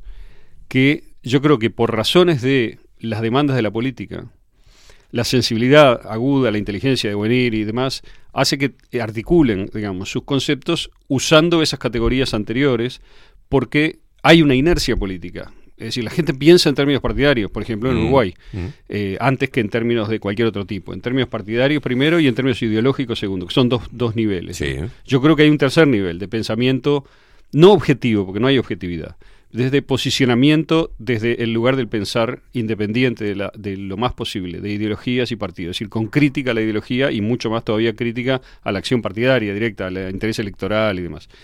Ese lugar, tercer lugar, Que no es la tercera posición. que no, no, que es bueno, pero se, se acercó en un momento, que es donde yo creo que está la crítica este, eficaz, digamos, Mm. al presente y a, y a- y a- y a la política, a la sociedad y demás, es donde yo creo que hay que posicionarse. Yo no digo que lo logre siempre, pero intento estar ahí.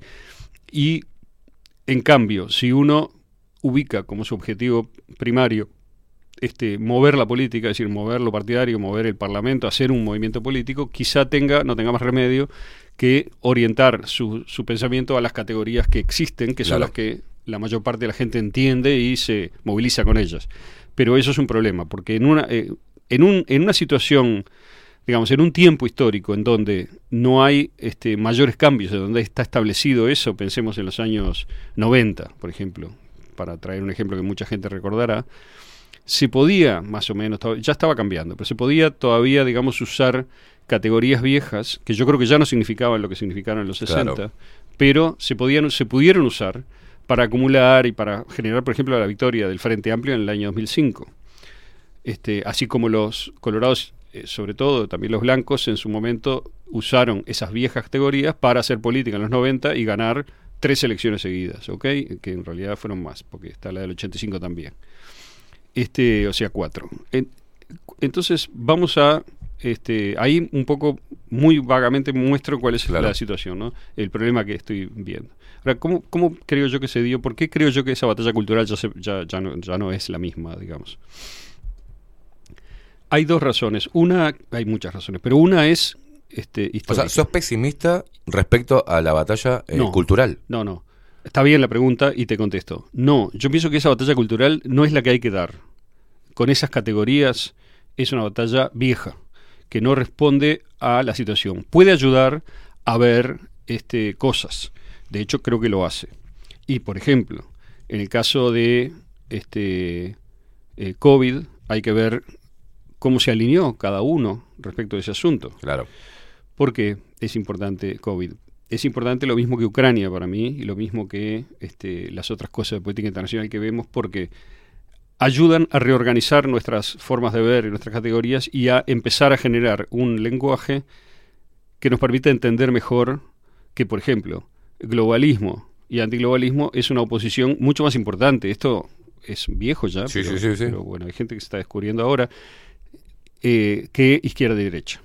Claro que sí. Entonces, toda la, digamos, el conflicto que mucha gente de izquierda, por ejemplo, tradicional, este, de más edad, lo que sea, tiene con la izquierda, digamos, de Vázquez, por decirlo rápido, y Astori y toda esa izquierda, es porque se dan cuenta perfectamente, porque tienen memoria y tienen inteligencia y tienen experiencia, que este, lo que la izquierda política, tal como es en Uruguay, intentó hacer desde 2005, no tiene nada que ver con lo que la izquierda, digamos, tradicional en los años 60 dio como batalla cultural. Claro. Entonces es paradójico porque eh, en los años 60 se logró la izquierda, digamos, no fue la izquierda, justamente a eso voy.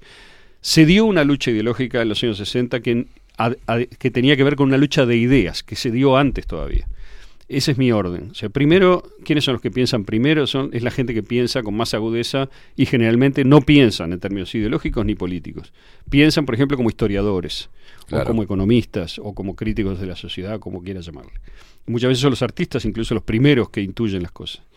Y las plasman en obras que no son obras, digamos, este, de política sistemática o de. son pinturas, poemas, lo que sea, novelas.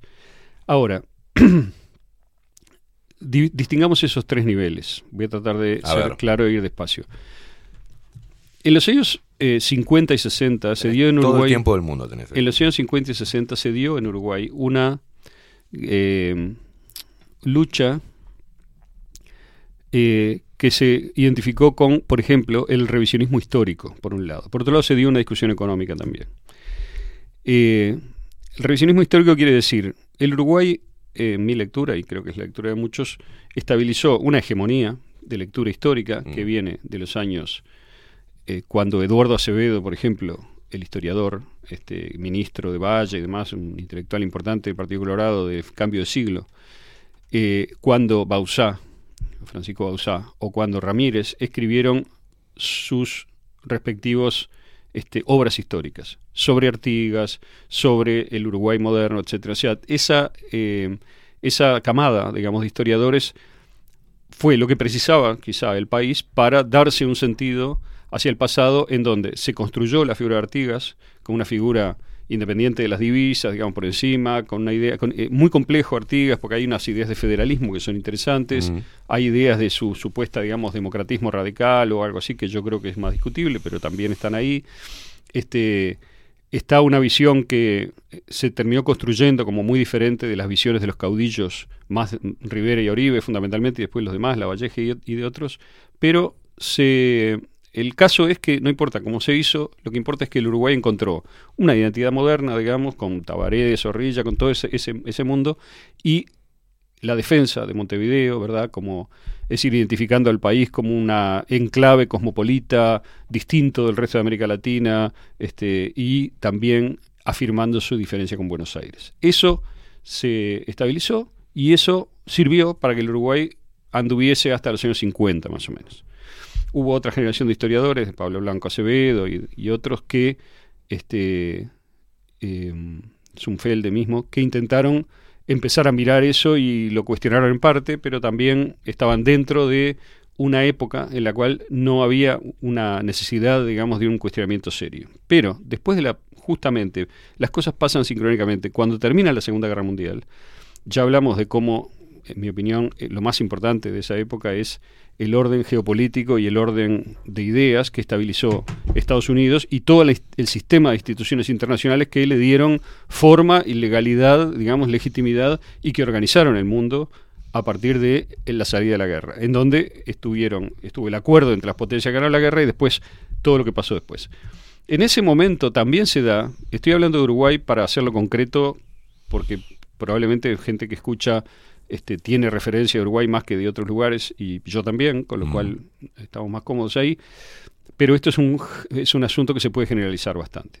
En Uruguay se da en esos años, en la década del 50, vamos a decir así, porque la guerra terminó en el 45, hasta el 48 estuvo toda la discusión esta, pero ya en ese momento, por supuesto, existían críticos a este, la presencia de, por ejemplo, Estados Unidos en América Latina y su política respecto a América Latina. Luis Alberto Herrera, que venía del siglo XIX, ¿no? del cambio del siglo, este, que es, entre otras cosas, un historiador importante, digamos, que hay que leer, que tiene ideas importantes y que no, no quiere decir que hay que estar de acuerdo, pero quiere decir es una persona seria, digamos, que hay que leer porque ha hecho investigaciones este, eh, sólidas, pero además, y sobre todo, que es lo más importante, la historia porque tiene una intuición histórica y una capacidad de relato muy señalada. ¿no? Este, seguía manteniendo la- una idea que viene de lejos, que es la idea de, bueno, la, eh, digamos, que la independencia de Uruguay es un, en cierto modo una anomalía con la que hubo que apechugar, pero que no este, tenía na- una, un trasfondo, ni una lógica regional, ni un trasfondo histórico profundo. Hay otros que piensan que sí. Y creo que yo que la historia oficial que se impuso a partir, que se elaboró, ¿no? que se impuso, se elaboró y se adoptó a partir del fin del 19, se ocupó de darle sustancia a esa idea de que Uruguay es una nación independiente, que es como su destino ser independiente y que nunca este, debió ser distinto, en cierto modo. O, o que está bien así. Entonces, el década del 50 se da a través del revisionismo histórico de gente como Carlos Real de Azúa, como eh, Guillermo Stuart Vargas, este, eh, no sé, gente que estaba más en la economía, como Ares Pons o como el Tucho Metol. Es decir, toda esa gente, digamos, empezó a elaborar una revisión de esa historia oficial, digamos así. No lo digo oficial como una crítica, lo digo porque era la hegemónica, ¿no? Este, más bien de raíz colorada. Aunque Pibel de Voto fue muy importante para ella, siendo blanco y demás. Había blancos que también participaron dando sus matices dentro de ese tronco fundamental. ¿Por qué es importante esto? Porque esos críticos también este, actualizaron esa lectura y conectaron esa revisión histórica del siglo XIX con la situación respecto a Estados Unidos y al orden de posguerra. Ahí hay una bisagra que es muy importante, porque así como se ve la dependencia, digamos, por ejemplo, de Inglaterra o de eh, América en general, de las diferentes naciones balcanizadas en América respecto de Inglaterra en el 19 y de otras potencias occidentales, en el este, 20 era muy claro que Estados Unidos ya venía jugando un rol este, que venía siendo criticado y demás ya desde la generación del 900, pero en, en esa época, después de la Segunda Guerra, es Estados Unidos el foco de todas las críticas. ¿Qué es lo que pasa con eso? Y acá es donde viene, digamos, el, el punto que yo creo más, más importante. Es que yo creo que eran correctas esas críticas que se hacían a la, al rol de Estados Unidos. Es decir, que aquella gente, y hago hincapié en esto, esto se hacía por parte de gente que per- pertenecía a diferentes partidos y a diferentes lecturas ideológicas. Había Bien. blancos, había marxistas, había comunistas que estaban con la teoría del imperialismo de Lenin y todo eso, había incluso colorados liberales, digamos, que veían con preocupación este, algunas cosas que estaban pasando, este, o que por lo menos sentían que su lectura histórica ya estaba haciendo ruido, que ya no terminaba de explicar.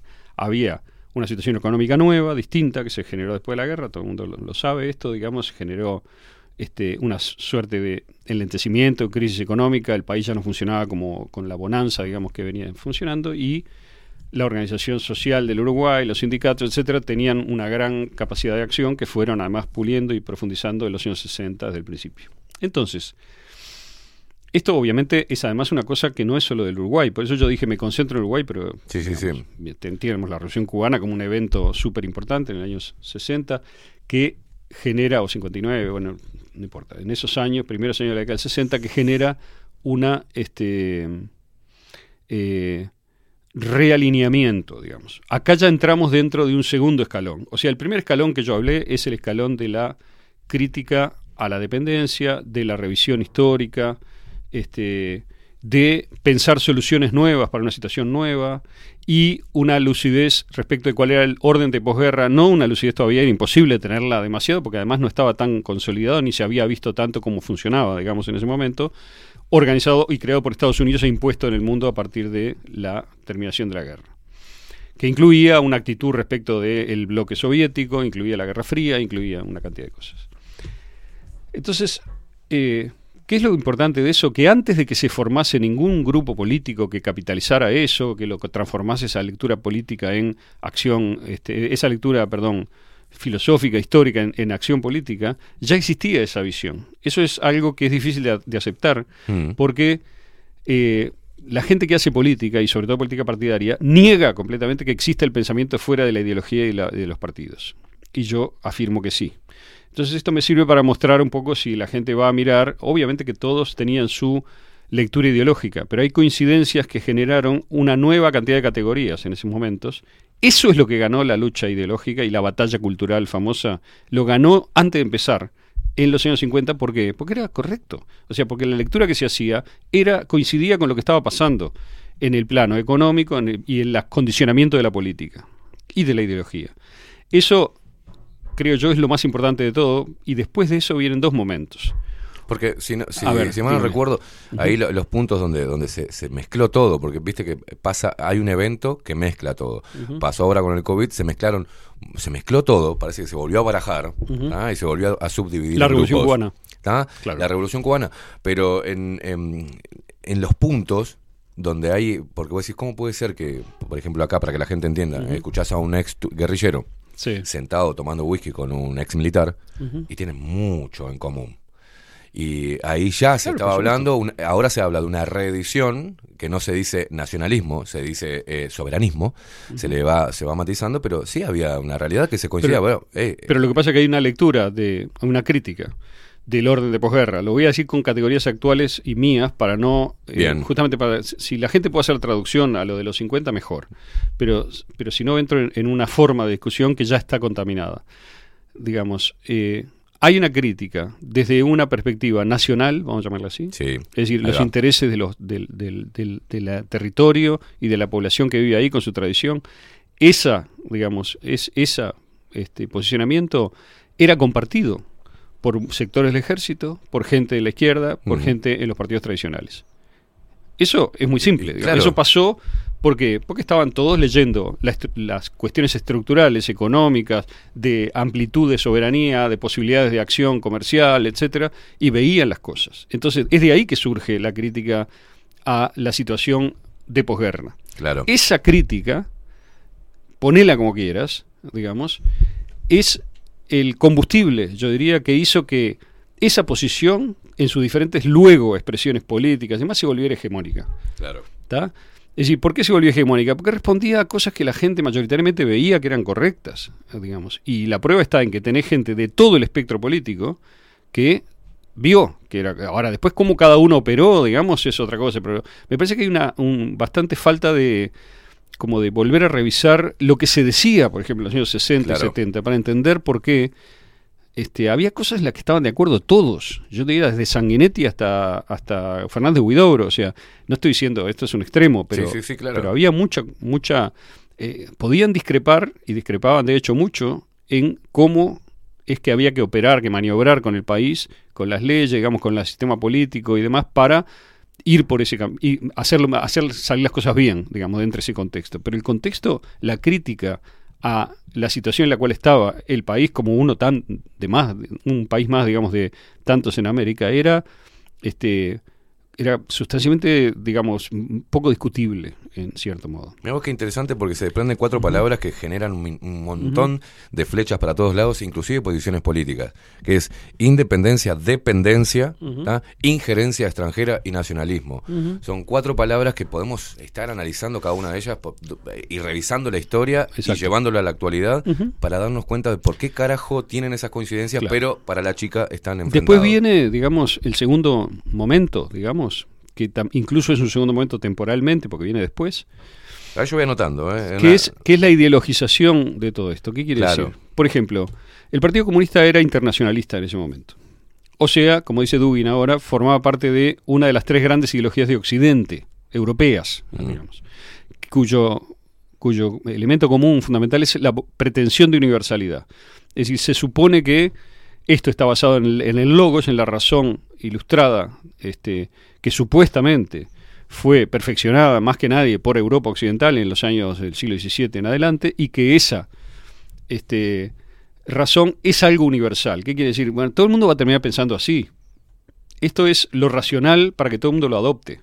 Por ejemplo, el marxismo o por ejemplo el liberalismo, etcétera. ¿no? Todas esas ideologías, también las ideologías que se pueden agrupar alrededor de lo que se llama fascismo, serían, yo creo que es más claro en los otros dos casos que el fascismo, porque el fascismo hay ejemplos de autoritarismo en todo, en todo el Sí. mundo que no pretenden ser universales, justamente. Este, más bien lo contrario. Pero bueno, esto es aparte. Sería una crítica a lo de Dugin, que es otra cosa. Lo que yo digo es, él dice, bueno, estas son las tres teorías políticas de Occidente, yo propongo la cuarta teoría política, por eso se llama así su... ¿ok? Lo que importa es, liberalismo y marxismo sin duda son internacionalistas los dos, globalistas los dos. Entonces, eso porque es importante en la fase, perdón, déjame Sí, terminar, sí. en No, la no, fase de, de ideologización. Porque hizo que, por ejemplo, el Partido Comunista propusiese soluciones, entre comillas, que finalmente eran internacionalistas, globalistas también. Es decir, que sintonizó con la mirada de promoción de una globalización desde el criterio, desde el control de Washington, digamos, que es el orden de posguerra, justamente, que se fue desplegando, con muchos capítulos y muchos bemoles, pero que fue yendo para ese lado. Del otro lado tenías un enemigo, entre comillas, que finalmente pensaba lo mismo, más o menos. O sea, solamente que lo pensaba desde su signo, ¿no? Entonces, todo eso eh, ya está en la fase de ideologización. Por eso, ¿por qué se identifica la fase de ideologización? Porque gente que políticamente, o perdón, en términos de diagnóstico, estaba más o menos de acuerdo respecto de, por ejemplo, la dependencia o de la pérdida de soberanía, lo codificaba ideológicamente de maneras que parecían contrarias y que generaban lucha ideológica justamente, que a su vez se traducía en el tercer nivel, que es el de la lucha partidaria. Es decir, qué grupo político hacemos, cuántos votos sacamos y cómo hacemos para conseguir los votos. ¿no? Y cómo adoctrinamos a los militantes en un set de términos y de palabras para que den la discusión y para que convenzan a otros y para que vean el mundo finalmente de esta manera, que es como la eh, la élite de cada grupo político, ideológico, la veía.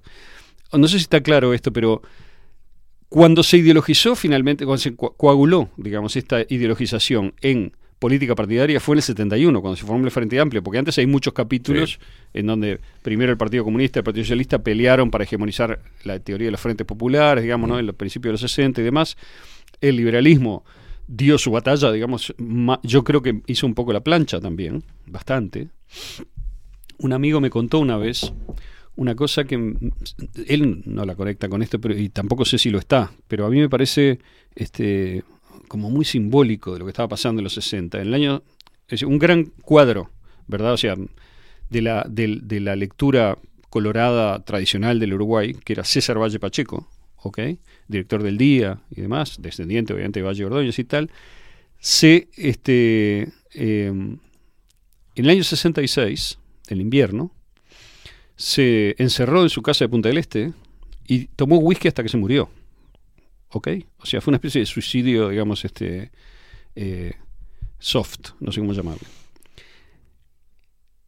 ¿Cómo te imaginas que estaría esa persona, digamos, para hacer eso, ese hombre tan importante para el Uruguay en su momento, ¿no? O sea, yo creo que es un símbolo de que un poco la, el grupo hegemónico del Uruguay que había gobernado un país que tenía motivos de orgullo, en cierto modo, digamos, para aparentemente eso está más o menos referido por todos, porque incluso la izquierda cuando tiene que hacer historia no dice que el Uruguay era un desastre en la época ballista, ¿no? O sea, más o menos todos lo, lo- lo terminan reivindicando.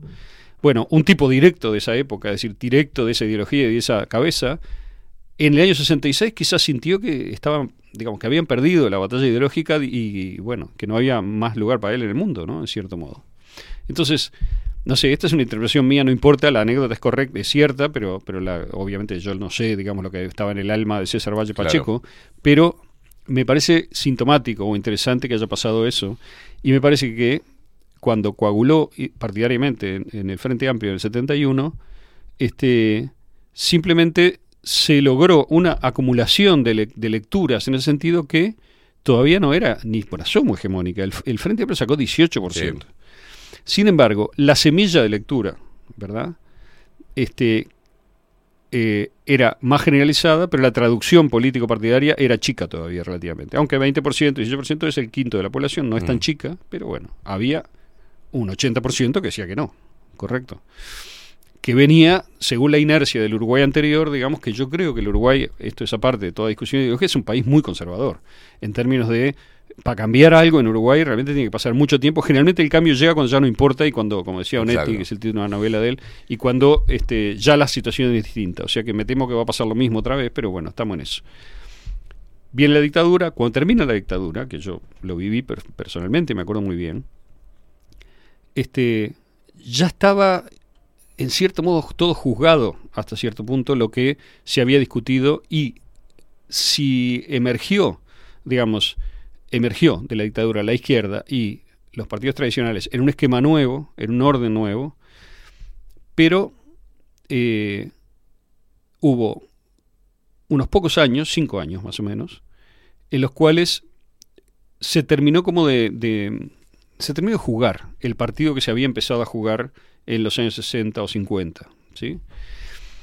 Y ahí viene la caída del bloque socialista, del socialismo real, ¿no? de la Unión Soviética y demás, implota completamente la izquierda, el Partido Comunista y los partidos, digamos, que habían defendido a el régimen este, soviético, o que por lo menos lo, lo veían como herencia, y eso ocurrió en el plano político. Quiero decir esto porque es importante. En el plano ideológico, yo creo que se hizo una evaluación por parte de el liberalismo que fue equivocada, que es lo que hizo Fukuyama en Estados Unidos, ¿no? Decir, este, se terminó la historia, ganó el liberalismo, no hay nada más para adelante, o sea, no va a haber más historia, directamente queda un solo jugador en la cancha, no hay más dialéctica, y va a haber un gran aburrimiento, una gran, en cierto modo, melancolía, y este, simplemente todo el- lo que queda es que todo el mundo adopte el liberalismo este, político, o sea, sería como la lectura esa que hizo Fukuyama fue Occidente con su vocación de universalización ganó, el, el globalismo va a ser el futuro y se terminó.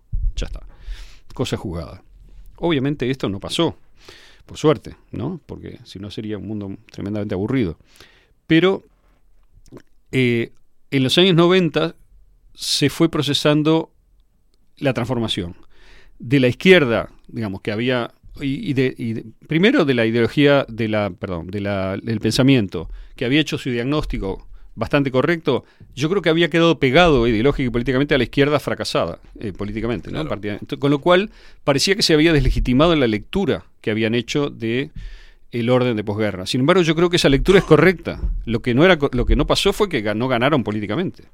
Pero la lectura de la crítica a la dependencia, la- el análisis sobre la soberanía, el rol, digamos, de la guerra permanente en Estados Unidos, el, si querés traducirlo en esos términos, este, la teoría del imperialismo, digamos, como contradicción principal, digamos que es una idea muy vieja de Lenin, por cierto, ¿no? Este, que ahora quizás medio se lee un poco como globalismo, globalismo, antiglobalismo, locali o culturas locales, ¿verdad? Posibilidades económicas distintas, organización distinta, todo eso está como otra vez sobre la mesa, ¿ok? Bien, este, en el 90 se fue procesando una transformación mefistofélica en donde lo que era una izquierda que había sido ideo- ideologizada según una crítica que yo creo que era correcta, se transformó en el progresismo, Claro. que es nada más que una herramienta, digamos, del gran capital internacional para hacer su política dentro de Uruguay. ¿Ok? Así nomás. O sea, cuando ganó el Frente Amplio, ganó. ganó. ¿Qué pasó? La izquierda salió de la dictadura con un capital nuevo que es épico, con una épica. Resistimos a la dictadura, etcétera. Exacto. Aparece el tema de los desaparecidos, que la izquierda lo entiende, digamos, rápidamente como un gran capital político y lo trabaja hasta el día de hoy, todo el tiempo. Pero, según yo creo, no es que no sea justo ese tema, lo es, pero también a veces, si vos priorizás demasiado, digamos, un tema que finalmente se vuelve tradicional, terminás no viendo otras cosas que son más importantes. Y peor aún, ese tema justo te sirve para tapar injusticias que vos mismo cometés. Entonces, ¿qué pasa? Eh, cuando ganó la izquierda en el año 2005, ya estaba más que vieja esa discusión. El, partido se había jugado y no había posibilidad operativa, digamos, de que ninguna prácticamente de las ideas de soberanía, de este, eh, limitar un poco la dependencia, etcétera, se pusieran en práctica en ese momento. Con lo cual, la izquierda se limitó a nombrar a un ministro de Economía, que es una reforma que significó este, algunos la aplauden. Yo creo que es este, la consolidación de ese orden, digamos, este, liberal que, que- que se había estabilizado en los años 90, en donde el Estado se metió hasta abajo de la cama de todo el mundo, sobre todo de la clase media, y a la gente más rica y sobre todo al capital extranjero no se le hizo nada. Claro. Al revés, digamos, se complementó con, con toda la, digamos, la dinámica de las zonas francas, tal como se la interpretó, no como era la ley original quizá, en donde se, se usó todo eso para aumentar lo mismo que ya ex- existía, ¿no?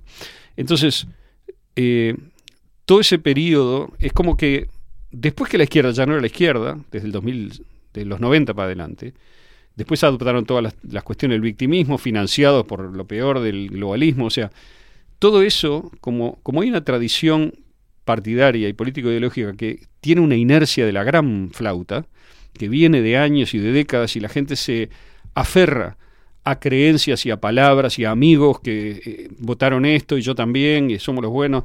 En realidad eso es un gran obstáculo para ver, me parece, cómo es que se va dando realmente los hechos en el mundo.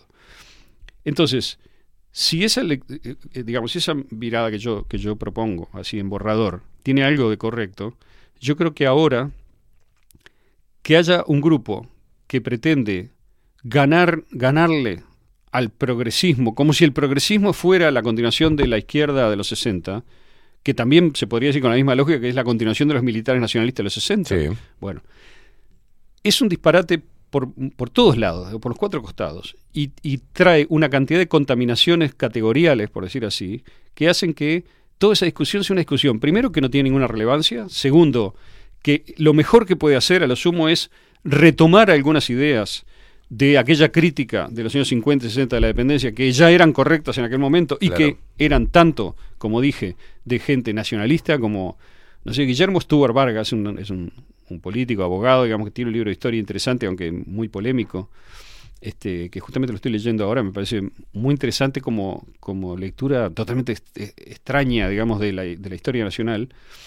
Este, por ejemplo, ya se opuso en el año 47, 48 en el Parlamento a la decisión de las Naciones Unidas de haber este, tomado, creado un Estado judío en Palestina, ¿ok? Que Uruguay apoyó multipartidariamente con todos, con la mayor, la inmensa mayoría de sus legisladores, que las Naciones Unidas legitimaron con, con, con toda su autoridad inmediatamente después de la guerra.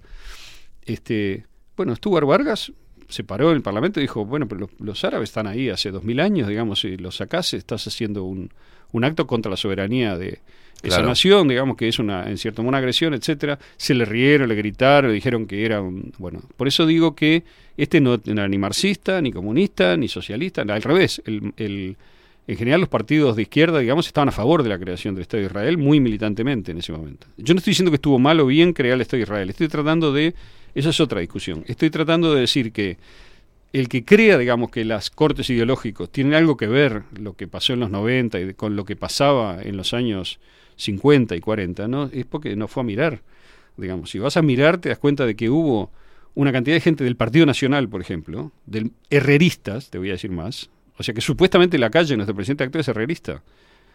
Pero se ve que no leyó mucho, digamos, de su abuelo ni de, ni de la gente que lo antecedió, porque yo no veo, está el nacionalismo de, No. de Luis Lacalle Pou, digamos, ¿no?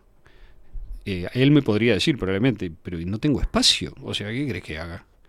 Y capaz que tiene razón.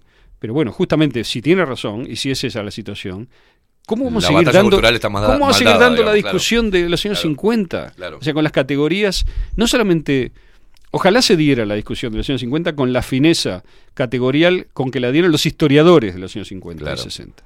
¿Ok? No me importa de qué partido eran, es irrelevante eso. Lo que me interesa es, porque tradujeran como tradujeran ideológicamente, estaban refiriéndose a algo que hay que ver. ¿Ok? Eso es lo que yo digo. Por eso cuando yo eh, este, hice aquellas columnas sobre este la CIA, ¿te acordás? Y cómo Sí. se creó y el rol de las Dallas y tal. Vos, eh, correctamente, porque sos un buen periodista y te diste cuenta, digamos, me dijiste, pero vos sos comunista o qué pensás del Partido Comunista? Claro. Porque claro, vos dijiste, pero lo que está diciendo Aldo tiene bastante que ver con lo que con los críticos, digamos, de Estados Unidos de los años 50. Sí. Y te digo que yo te dije que sí, pero no por comunista, sino porque eh, aquella crítica vino de muchos Era la lugares. correcta, era la visión correcta A eso voy, entonces, para mí, o sea, capaz que me equivoco. Hay gente, yo no creo que me equivoque de ninguna manera. Bueno, pero por eso se re- se reedita, ¿Para qué te y nos digo esto? encontramos de vuelta. Claro. No, no creo que me equivoque. No creo que me equivoque en los hechos. Pero sí admito, mira lo que te estoy diciendo, ¿no? Que puede haber gente que venga desde un realismo casi, digamos, pragmatismo casi cínico, y me diga, mira, tenés razón. O sea, es verdad que Estados Unidos hizo todo eso, pero es lo mejor que se podía hacer y estuvo bien. Y estuvo bien que Uruguay, digamos, se sumase a eso, defendiera el liberalismo en aquella época, este, y bueno, si mentimos un poco, todos mienten. Esa lectura, que es una lectura, aunque te parezca Sí. mentira, respetable, que yo creo que es la lectura que hace la gente más inteligente del campo, no sé, colorado, por decir así, o lo que sea, o incluso blanco de ese lado, este, por lo menos es algo discutible, porque empieza por admitir un hecho y luego decirte políticamente este, no había otra opción. Uruguay está en donde está, tiene que hacer las cosas que tiene que hacer y tal. Yo lo discutiría, diría Claro. que no. Pero entiendo que alguien piense eso. Como Bueno, es una forma de justificar como también, 200, no- como no- no 150 seguir, eh, años antes, digamos, claro. hubo gente que pensó, yo creo que también con sus razones, Mm. que lo mejor para Uruguay era la provincia cisplatina, o sea, ser parte del, del Claro. imperio portugués y luego brasilero. Y chau, o sea, el límite natural es el río Uruguay y hasta ahí llegamos. Y somos parte de Brasil.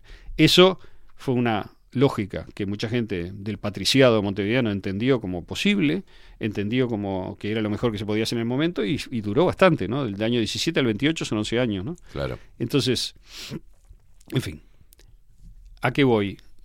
Eh, a que, para volver a donde empecé, me parece que el, la pretensión, digamos, de hacer crítica cultural y de dar una batalla ideológica sin conocer bien los antecedentes históricos de la cosa, que es lo que veo que pasa Mm. en la mayoría de estos muchachos que hablan en YouTube y demás.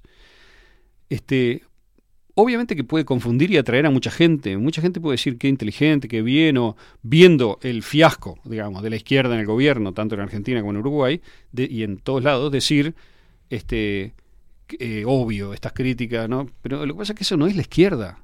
Eso es un, fenómeno, es un, es un bicho nuevo, digamos, que tiene la épica, se apropió de la épica de la izquierda, se apropió del conservadurismo, por ejemplo, en Uruguay, del estatismo de los uruguayos, porque ¿qué, ¿por qué ganó Vázquez?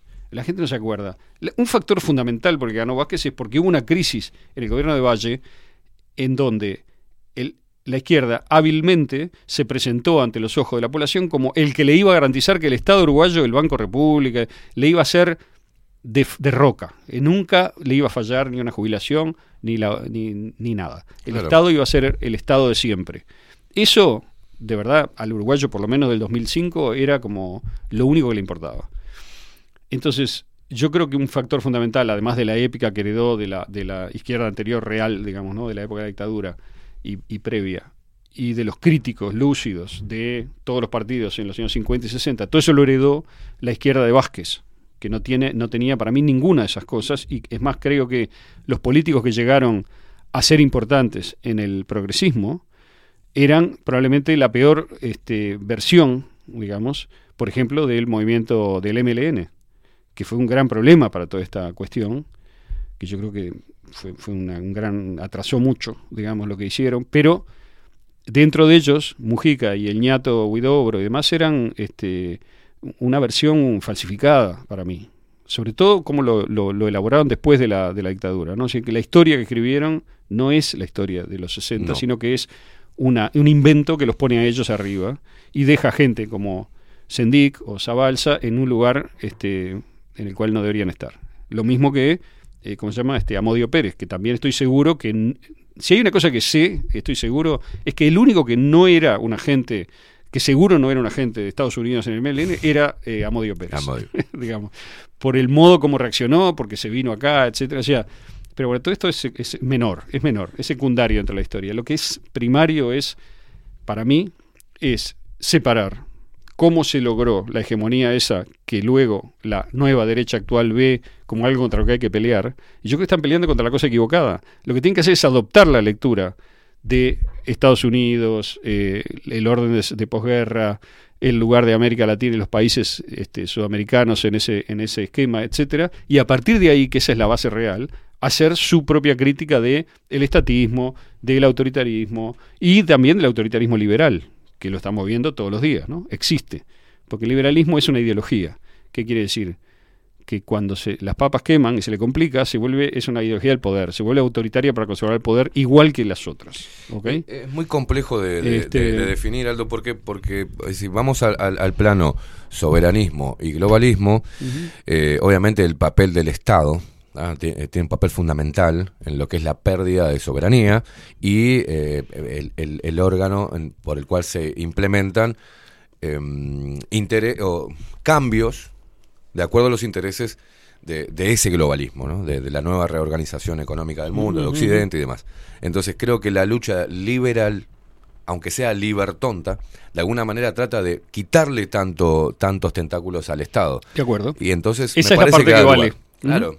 Este, bueno, Sí. a, a través del Estado es que se implementa toda esta mierda. Bueno, eh, intentemos, no importa si nos damos de cabeza, si tenemos que utilizar recursos de pensamiento binario, no importa si decimos los zurdos de mierda, el tema es sacarle un poco algún tentáculo a este Estado que es por el cual se implementa toda, este, todo este, toda esta hegemonía occidental. Así que para mí al lugar. Eh, obviamente, en un, en un análisis más profundo, hay que tener en cuenta hacer ese Sí, revisionismo. al lugar, pero cuidado, tener- lugar, pero cuidado, porque cuando tenés que entender el plano más amplio, que es el mundo, Mm. la geopolítica Sí. global, eh, le, le erran, el bizcochazo es feo. Bueno. No, pero es muy importante. Mi ley le erra y Ovenir le erra también. O sea, desde lugares opuestos. Desde el Va- no no, voy a poner al- a Ovenir, voy a poner a Salle, que porque lo cité la columna anterior Sí. y me parece que es el mejor ejemplo. Salle piensa que Rusia y China son lo mismo que Biden.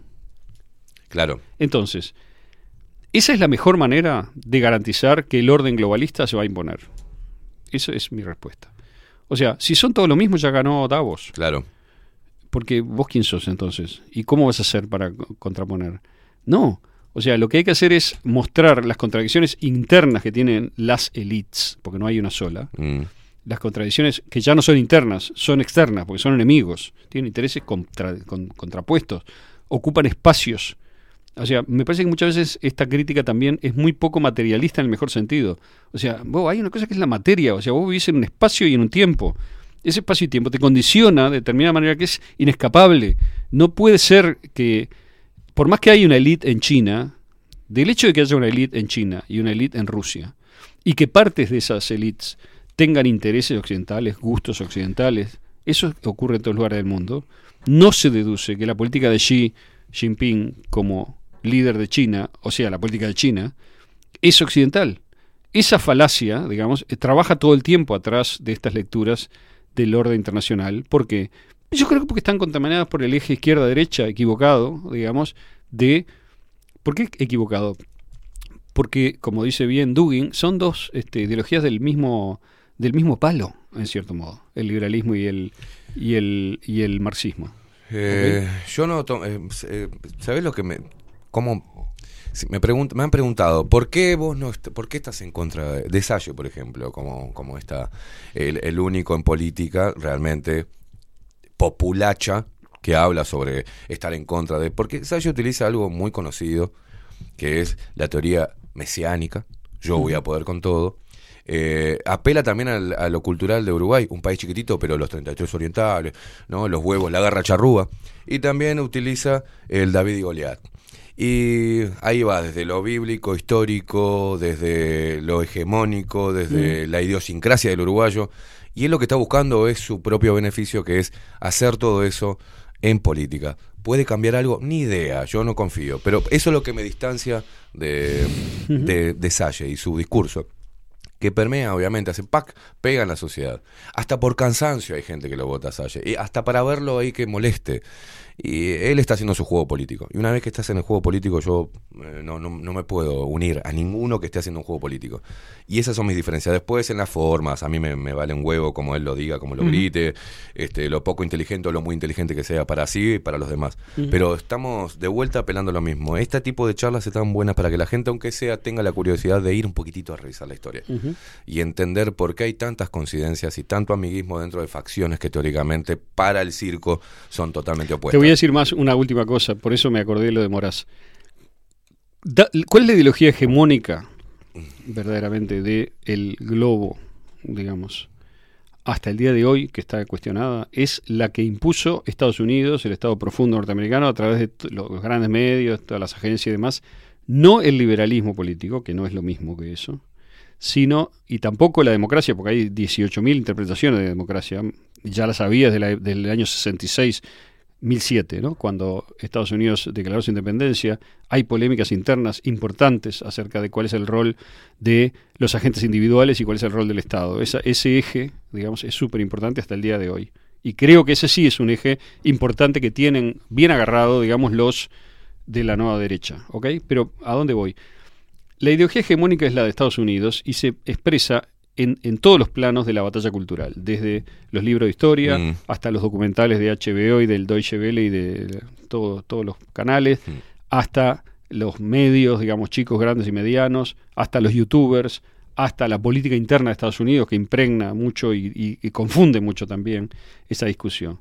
Entonces, cuando muchos de estos este, críticos, digamos, nueva derecha, como le quieras llamar, agarra sus ideas, por ejemplo, Moraz, está repitiendo la ideología de la CIA, no se da cuenta, pero está, como no entiende el, digamos, la, la- la historia, realmente la, la profundidad de la discusión histórica de los 50 y 60, o económica o política, incluso en el sentido más, más alto, digamos, de la expresión, repite, compra, compra cosas, digamos, repite cosas que son disparates, que es propaganda, pero lo compra y lo repite porque no salió de una especie de liberalismo elemental y no se da cuenta que la- el 60% del liberalismo, eh, digamos, de la eh, popular es propaganda de Estados Unidos, de la CIA, directamente así. A eso le llamo liber- eso libertontismo. Eh, Aldo Mazzucchelli y su columna. 10 minutos pasan de las 11 de la mañana. Un placer, Aldo. ¿Ah? Un placer. Nosotros nos tenemos que ir. Eh, Facundo, el vikingo Casina, nos puso al aire. Gracias, Aldo. Nos vemos el próximo miércoles. A la gente le decimos gracias por, por todos los comentarios también y por estar ahí del otro lado. Pensé que se había cortado. Nos vemos, nos vamos con el tema del pelado Cordera. Están bajo la lupa. Inclusive eh, lo que hoy planteaba Aldo, bueno, estamos, está bajo la lupa esa supuesta lucha hegemónica cultural o contra la hegemonía cultural.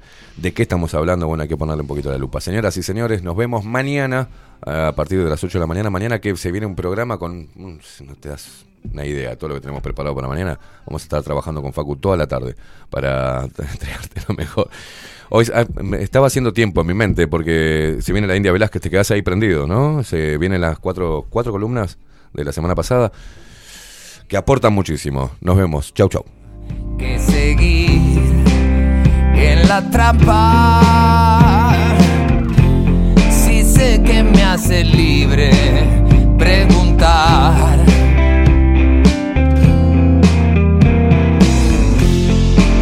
Simple pregunta. Muchas veces alumbra. Y este maldito más